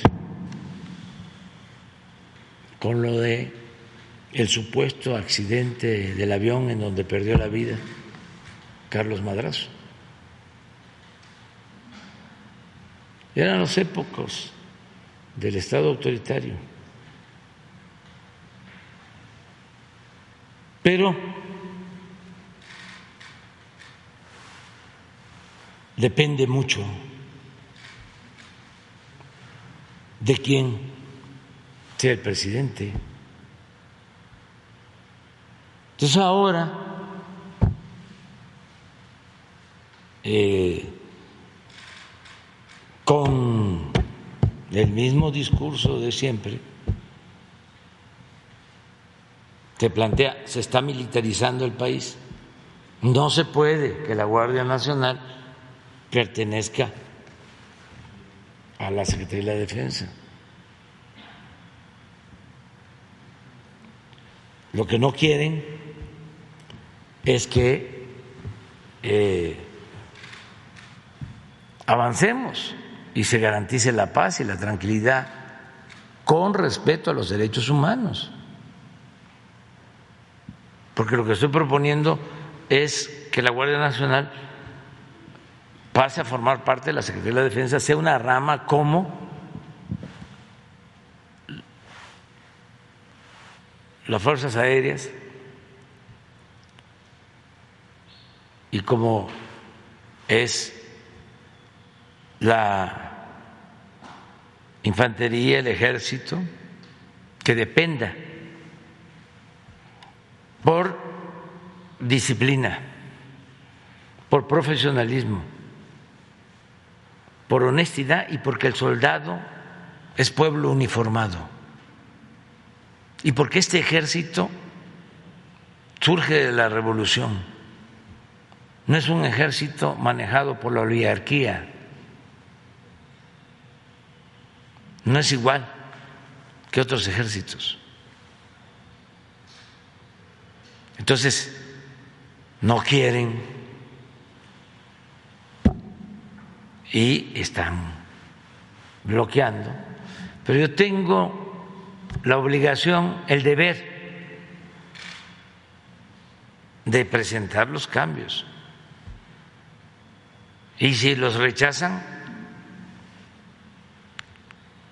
pues cada quien va a asumir su responsabilidad.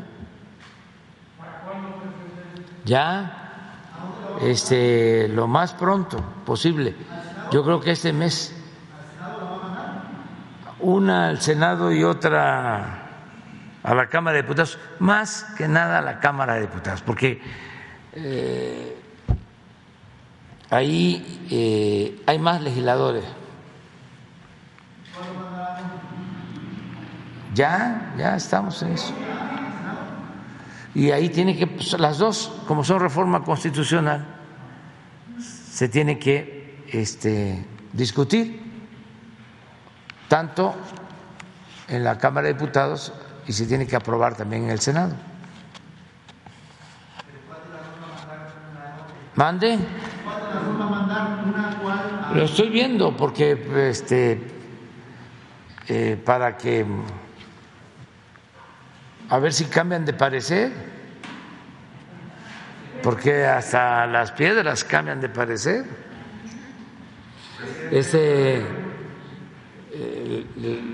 porque sí es algo muy importante, mucho, muy importante. Pero eh, fíjense eh, la mentalidad que prevalece.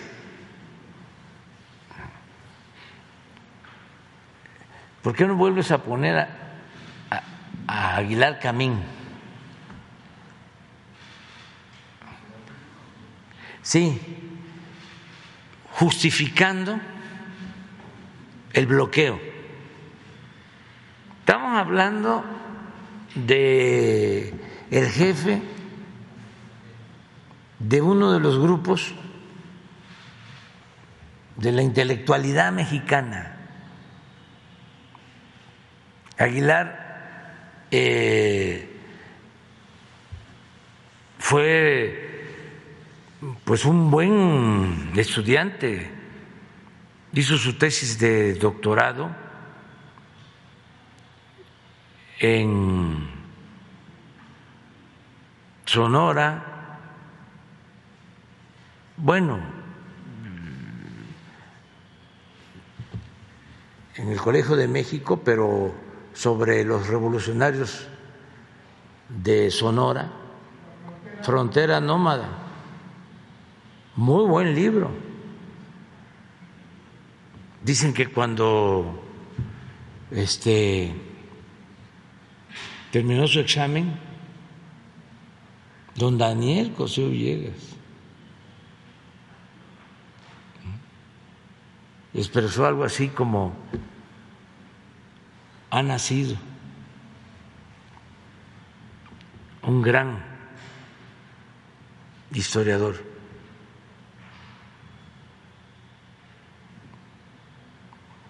Pero los intelectuales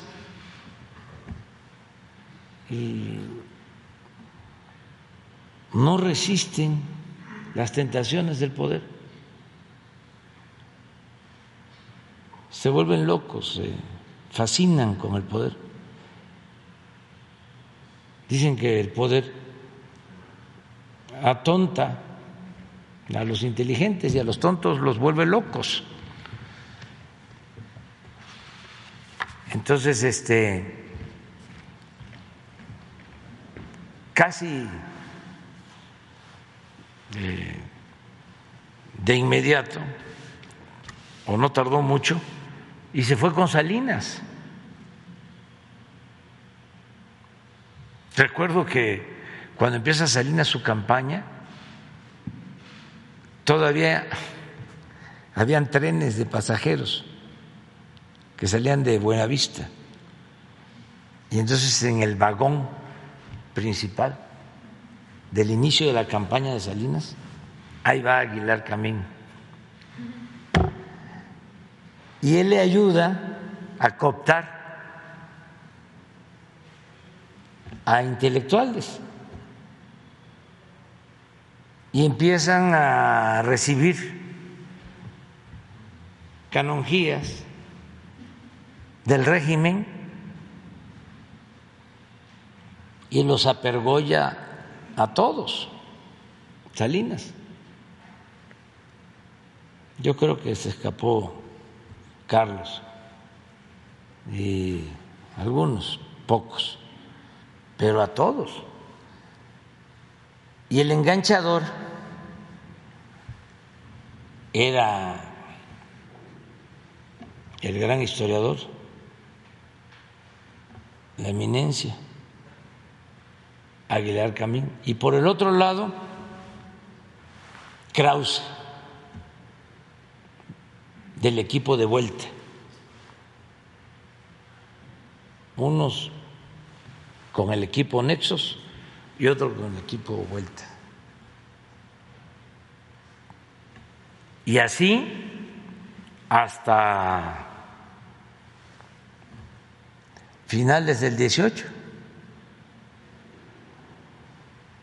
que eran los intelectuales del régimen.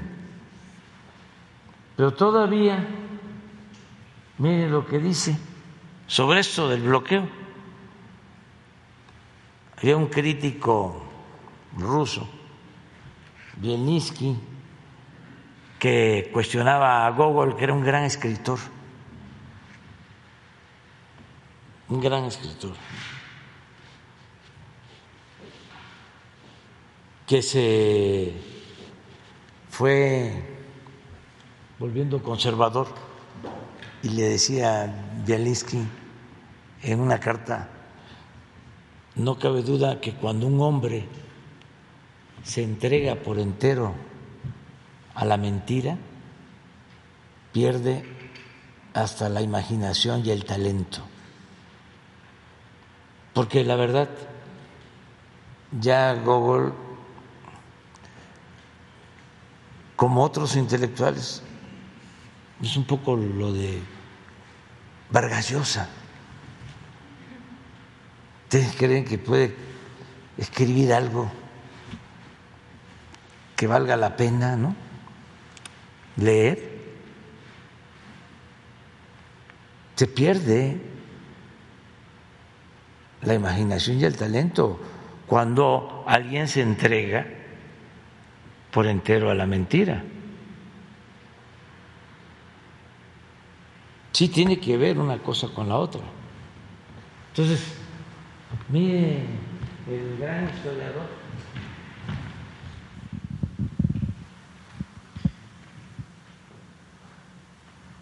en una conferencia de prensa conjunta PAN, PRI y PRD establecieron desde ahora que no votarán las reformas constitucionales que el presidente tiene en el horno, ni la reforma electoral ya enviada que desmonta al INE, ni la reforma de la Guardia Nacional aún por enviar, que constitucionaliza el carácter militar de ese cuerpo. La oposición puede parar estas dos reformas en las dos cámaras, negando en ambas la mayoría calificada que requieren, lo cual pondrá fin a todo intento de reforma legal trascendente reforma legal trascendente por lo que resta del actual gobierno. Él mismo está diciendo que son reformas legales trascendentes. Entonces, lo vamos a hacer porque son reformas legales trascendentes. Y vamos a ver qué van a resolver los legisladores. Ya se acabó el tiempo, ¿eh? Presidente, nada más que me queda un tema pendiente, saber que saber qué reporte tiene sobre la incursión de bandas criminales, principalmente en mercados o pequeños comercios. La semana pasada se vio este fenómeno claramente en Guerrero, eh, concretamente en Chilpancingo, donde eh, no hubo abasto suficiente de pollo, los locales cerraron y la asociación, la Alianza Nacional de Pequeños Comerciantes ha reportado este mismo fenómeno en otros estados. ¿Qué reporte tiene y cómo se está atendiendo este, este se fenómeno? Se está atendiendo y es real, lo que más eh, está eh, creciendo es la extorsión de los delitos que se tienen. Y estamos trabajando en eso. Dominio de mercados, el y hay asesinatos por eso y se está trabajando. Y el caso, en efecto, de Chilpancingo tuvo que ver con asesinatos por el cobro de cuotas o moches y estamos viendo eso. ¿Cómo, se va a enfrentar, presidente? ¿Cuáles son las acciones eh, concretas? La policía, precisamente, eh, la Guardia Nacional, está actuando y siempre en coordinación con las autoridades locales. Se avanza en disminuir otros delitos hasta en el homicidio, no como quisiéramos, pero hay una leve disminución desde que llegamos. Se detuvo la tendencia al alza y hemos logrado bajar muchísimo en robo en general, en secuestro, en robo de vehículo, pero extorsión eh, tiene un incremento en la incidencia delictiva. Pero estamos en eso, estamos trabajando todo el tiempo.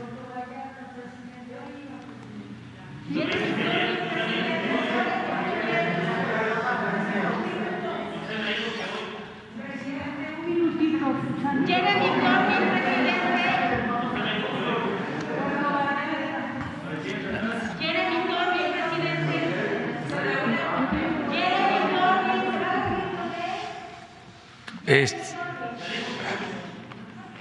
bueno, este, ¿cómo le hacemos? Mañana, ¿no? Por consenso. sin lista. Es que la verdad sí tengo que eh, salir. Vamos a. Sí, estoy informadísimo de Puerto Vallarta. Se está actuando eh, sobre los derrumbes estamos actuando, eh, tengo el reporte de protección civil, se envió un grupo allá, tengo también el reporte de la Secretaría de Medio Ambiente, eh, se está actuando.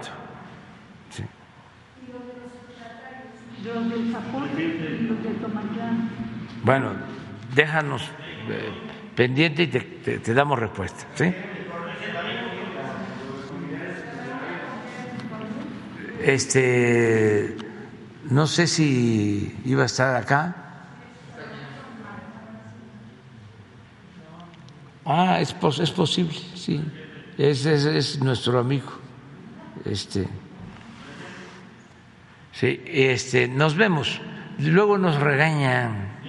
No va a creer, pero sí. Este, que tardamos mucho. Y además, este Ah, miren. Vamos a aprovechar. Ya no sigan hablando porque por si no voy a seguir yo.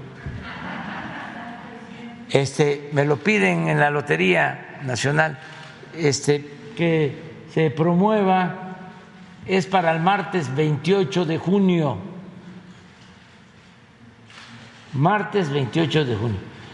Y son eh, recursos son los eh, predios, los lotes allá en Playa Espíritu, es dinero para el agua precisamente. Todo esto es en beneficio del pueblo.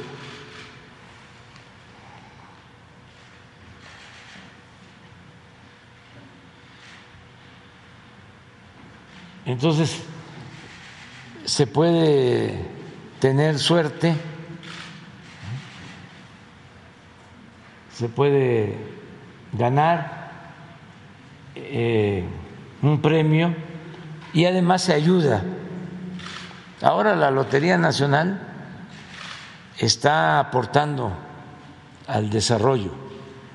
Antes, ¿para qué usaban la Lotería Nacional? Para darle trabajo a los políticos ¿no? en decadencia. ¿sí?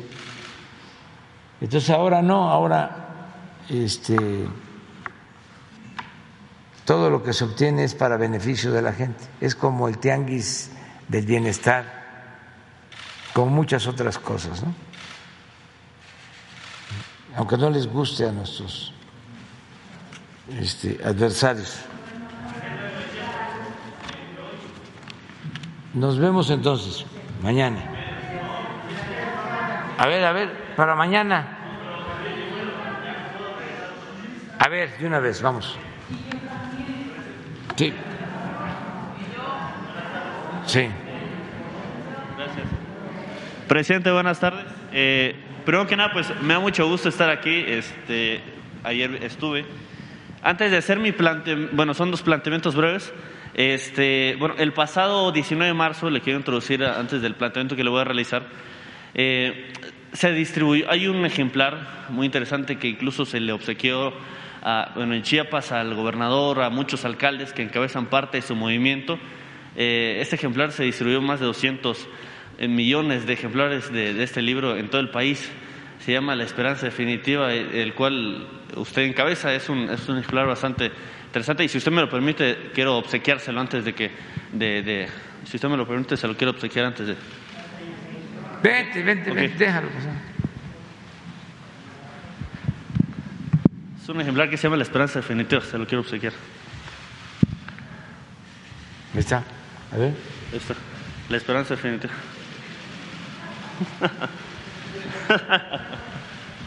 bueno, presidente, y el segundo planteamiento, el planteamiento que le quería hacer es, bueno, antes, también, eh, antes que yo viniese, yo ya tenía un planteamiento, pero dije, ¿por qué no hacer la pregunta a los, una pregunta sobre, sobre le pregunté a niños de entre 10 y 16 años, me gustaría saber qué le querían preguntar a ellos. Y la primera pregunta es, un niño de 10 años me dijo, cuando usted era niño, ¿se imaginó que llegaría a ser presidente? Esa es la primera pregunta. Y la segunda, y la segunda pregunta, en Chiapas eh, hubo un programa nacional muy bueno. Cuando Esteban Moctezuma llega a la, a la Secretaría de Educación eh, pública, se impulsa un programa que se llama la Orquesta de la Nueva Escuela Mexicana. Es un proyecto muy bueno porque impulsa el, estímulo musical y artístico desde los colegios, desde las escuelas eh, de nivel básico. Eh, habían orquestas sinfónicas y era un gran proyecto, de verdad. Pero cuando Esteban Moctezuma va a la embajada en Estados Unidos, este proyecto se elimina.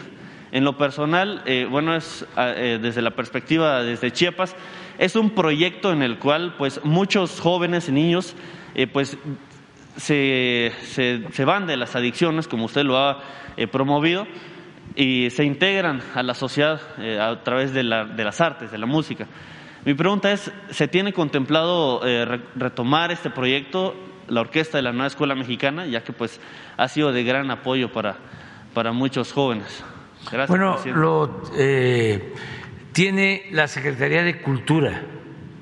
Ahora, este, con Jesús eh, se ponen de acuerdo y que eh, él explique en qué se convirtió el programa que manejaba la Secretaría de Educación Pública, pero sí se sigue apoyando eh, todo lo relacionado con las bandas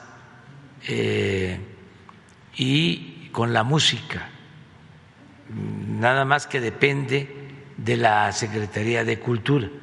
A lo mejor este, es un asunto de información, pero sí se sigue apoyando. Y de lo que te dijo el niño, yo eh, estaba estudiando, dices 10 años, sí, el cuarto año, sí, en Tepetitán mi escuela se llama Marcos E. Becerra, un historiador, lingüista, mm, tabasqueño chiapaneco, de primera.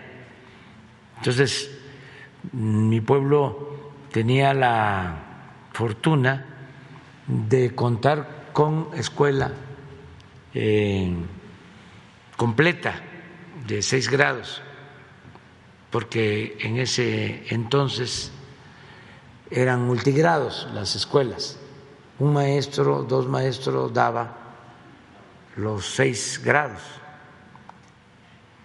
Entonces, yo estaba estudiando cuarto año, ya eh, contaba yo, dos años antes empezaron a llegar los libros de texto que eh, se entregaran, se entregaron cuando el presidente Adolfo López Mateos, por eso lo eh, respeto mucho, un gran presidente, solo tuvo una o dos manchas, pero este, por lo general hizo cosas muy buenas. Adolfo López Mateos. Eh, una mancha fue lo del asesinato del gran dirigente campesino, Jaramillo, este, y de su familia. Y otra, pues fue también el meter a la cárcel algunos dirigentes de oposición, pero hizo cosas extraordinarias, mucho desarrollo económico. La economía durante su gobierno creció al 6% anual, 6% anual.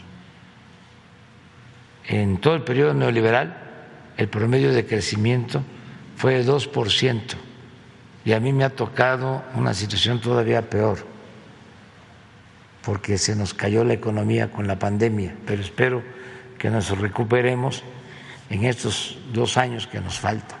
Pero fue muy buen eh, presidente.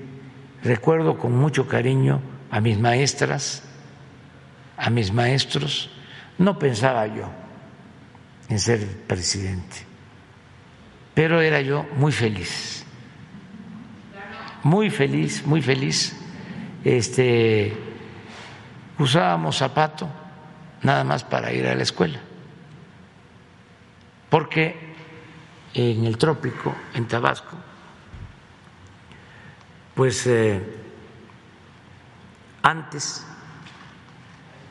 eh, aunque se tuviese para comprar un par de zapatos, nosotros por lo general estrenábamos eh, en la fiesta de agosto nos compraron nuestro par de zapatos. Y no lo aguantábamos mucho, porque nos hacían pollas. Em, entonces se iba con zapato a la escuela, pero no se usaba mucho el zapato por el calor. Uno siempre andaba descalzo siempre. Y también sin camisa, así es el trópico. Es que allá los verdes se amotinan y los ríos se desbordan y con el calor brota la ruda franqueza. Todo es. Pasión. Entonces llegábamos de la escuela y dejábamos los zapatos y al campo. Y en las tardes, pues a jugar béisbol, desde niño. Y muy felices, muy felices, muy felices. Y no había televisión. Empezaban los radios. Lo que sí escuchábamos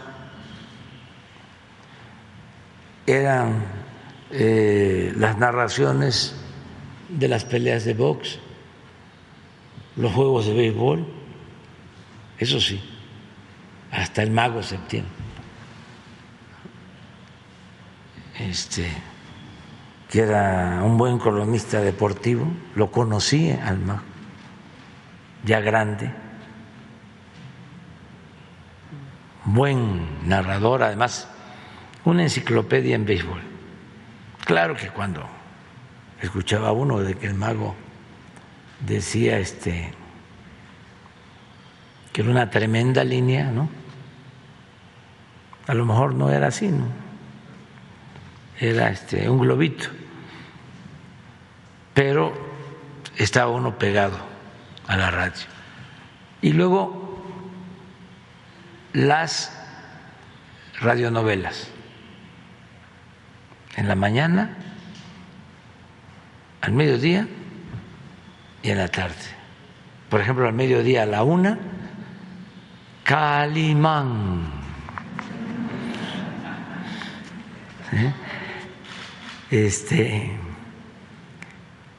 ya después, pues ya supe que era Pelayo.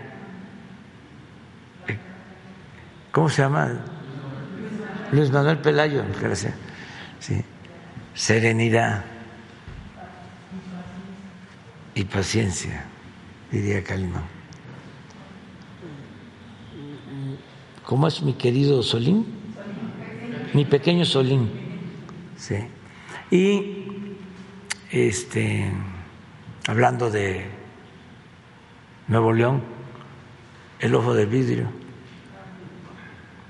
se escuchaba mucho la radio de Monterrey hasta Tabasco. Entonces, muy feliz. Y el río, eh, a bañarse al río, a nadar en el río. Entonces no imaginaba.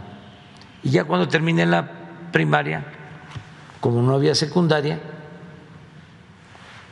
me fui a, estudiar la secundaria a Macuspana, a la cabecera municipal. Y luego la preparatoria en Villahermosa y la universidad aquí, en la UNAM, en Ciencia Política, y también muy feliz. Aquí fue ya donde eh, afiancé mis ideas eh, en favor de la justicia. Pero quien me em, influyó mucho fue un maestro de secundaria, siempre lo platico. Todavía vive mi maestro, maestro Lara Laguna. Eh, nos daba clase de civismo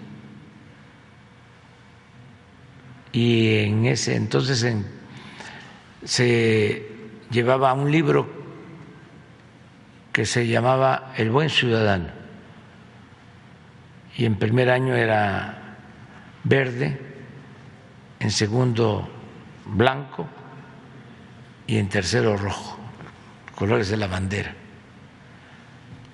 Y mi maestro Rodolfo Lara Laguna, además de maestro, era originario de Morelos, había participado en movimientos sociales y se formó como maestro, daba clases en la secundaria federal y al mismo tiempo estudiaba derecho, cuando el 68.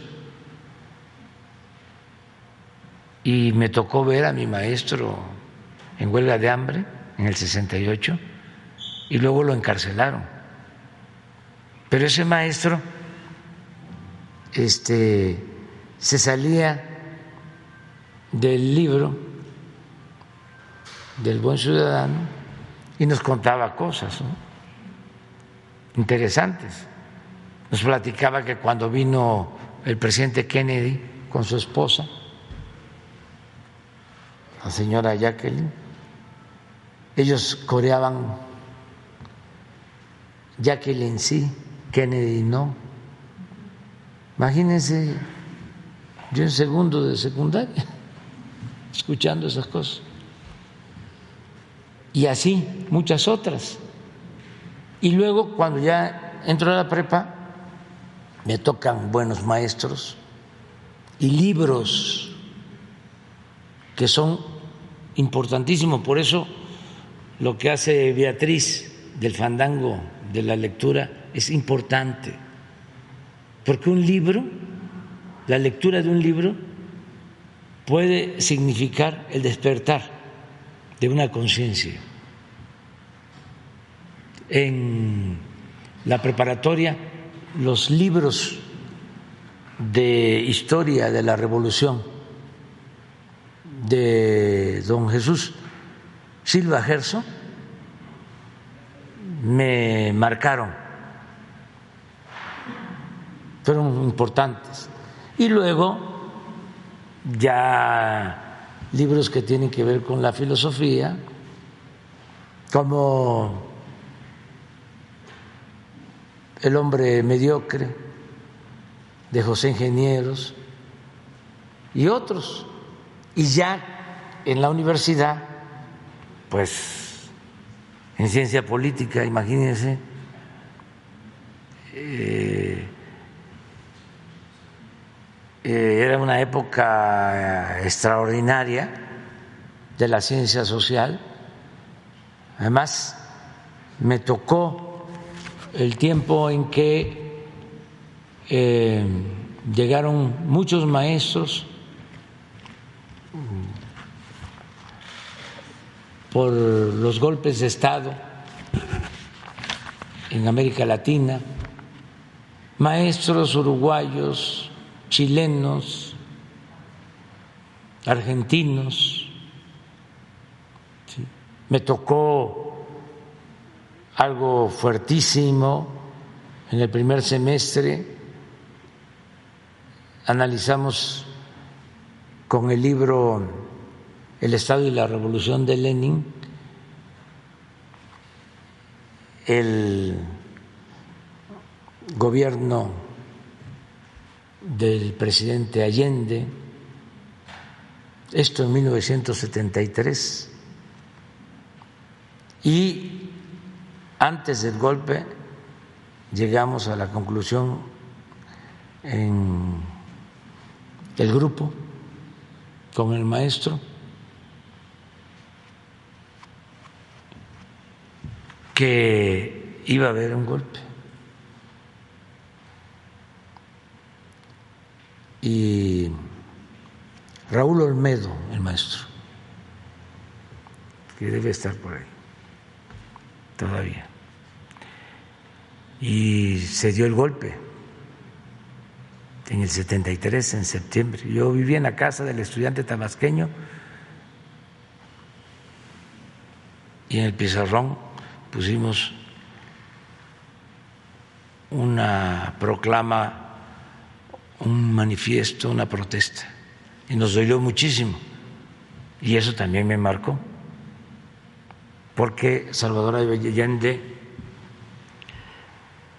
es un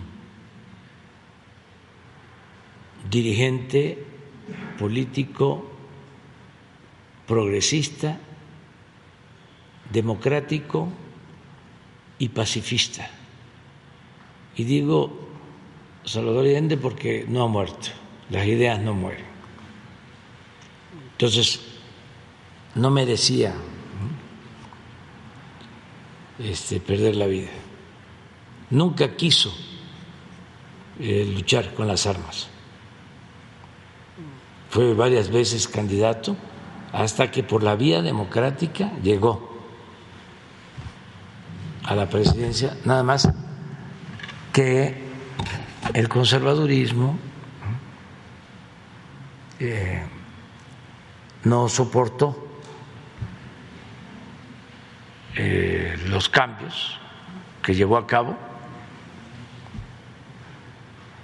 Y hubo también intervencionismo extranjero, eran otros tiempos. Y por eso eh, lo llevaron a, a la muerte. Fue muy interesante porque eh, me tocó ir a Chile después con la presidenta Bachelet, que le agradezco mucho porque me recibió siendo yo opositor. Y fui a la moneda, al palacio, y quise ir a la oficina al despacho del presidente Allende y fui. Me llevaron, pero los carabineros que tienen una formación muy distinta a la formación que tienen los militares de México. Son muy conservadores. Como pedir a ver el despacho del presidente Allende no les gustó. Y entonces iba mal encarados. Entonces ya cuando entré para que se les descompusiera un poco más la cara, grabé un mensaje y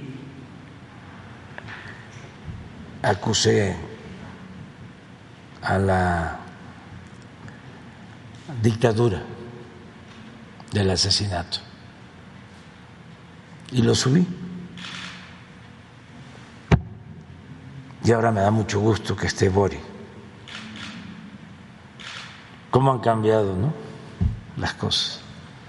Por eso no hay que perder la fe nunca en los pueblos, en los pueblos. Confiar mucho en la gente, en la conciencia de los pueblos, cómo la gente sabe eh, quién lo representa con lealtad, quién representa al pueblo con lealtad, quién representa al pueblo con dignidad, quién respeta al pueblo, quién quiere al pueblo. Y eso a veces a los políticos corruptos y tradicionales se les olvida, porque menosprecian a la gente. Y no, el pueblo es sabio. Bueno, nos vemos.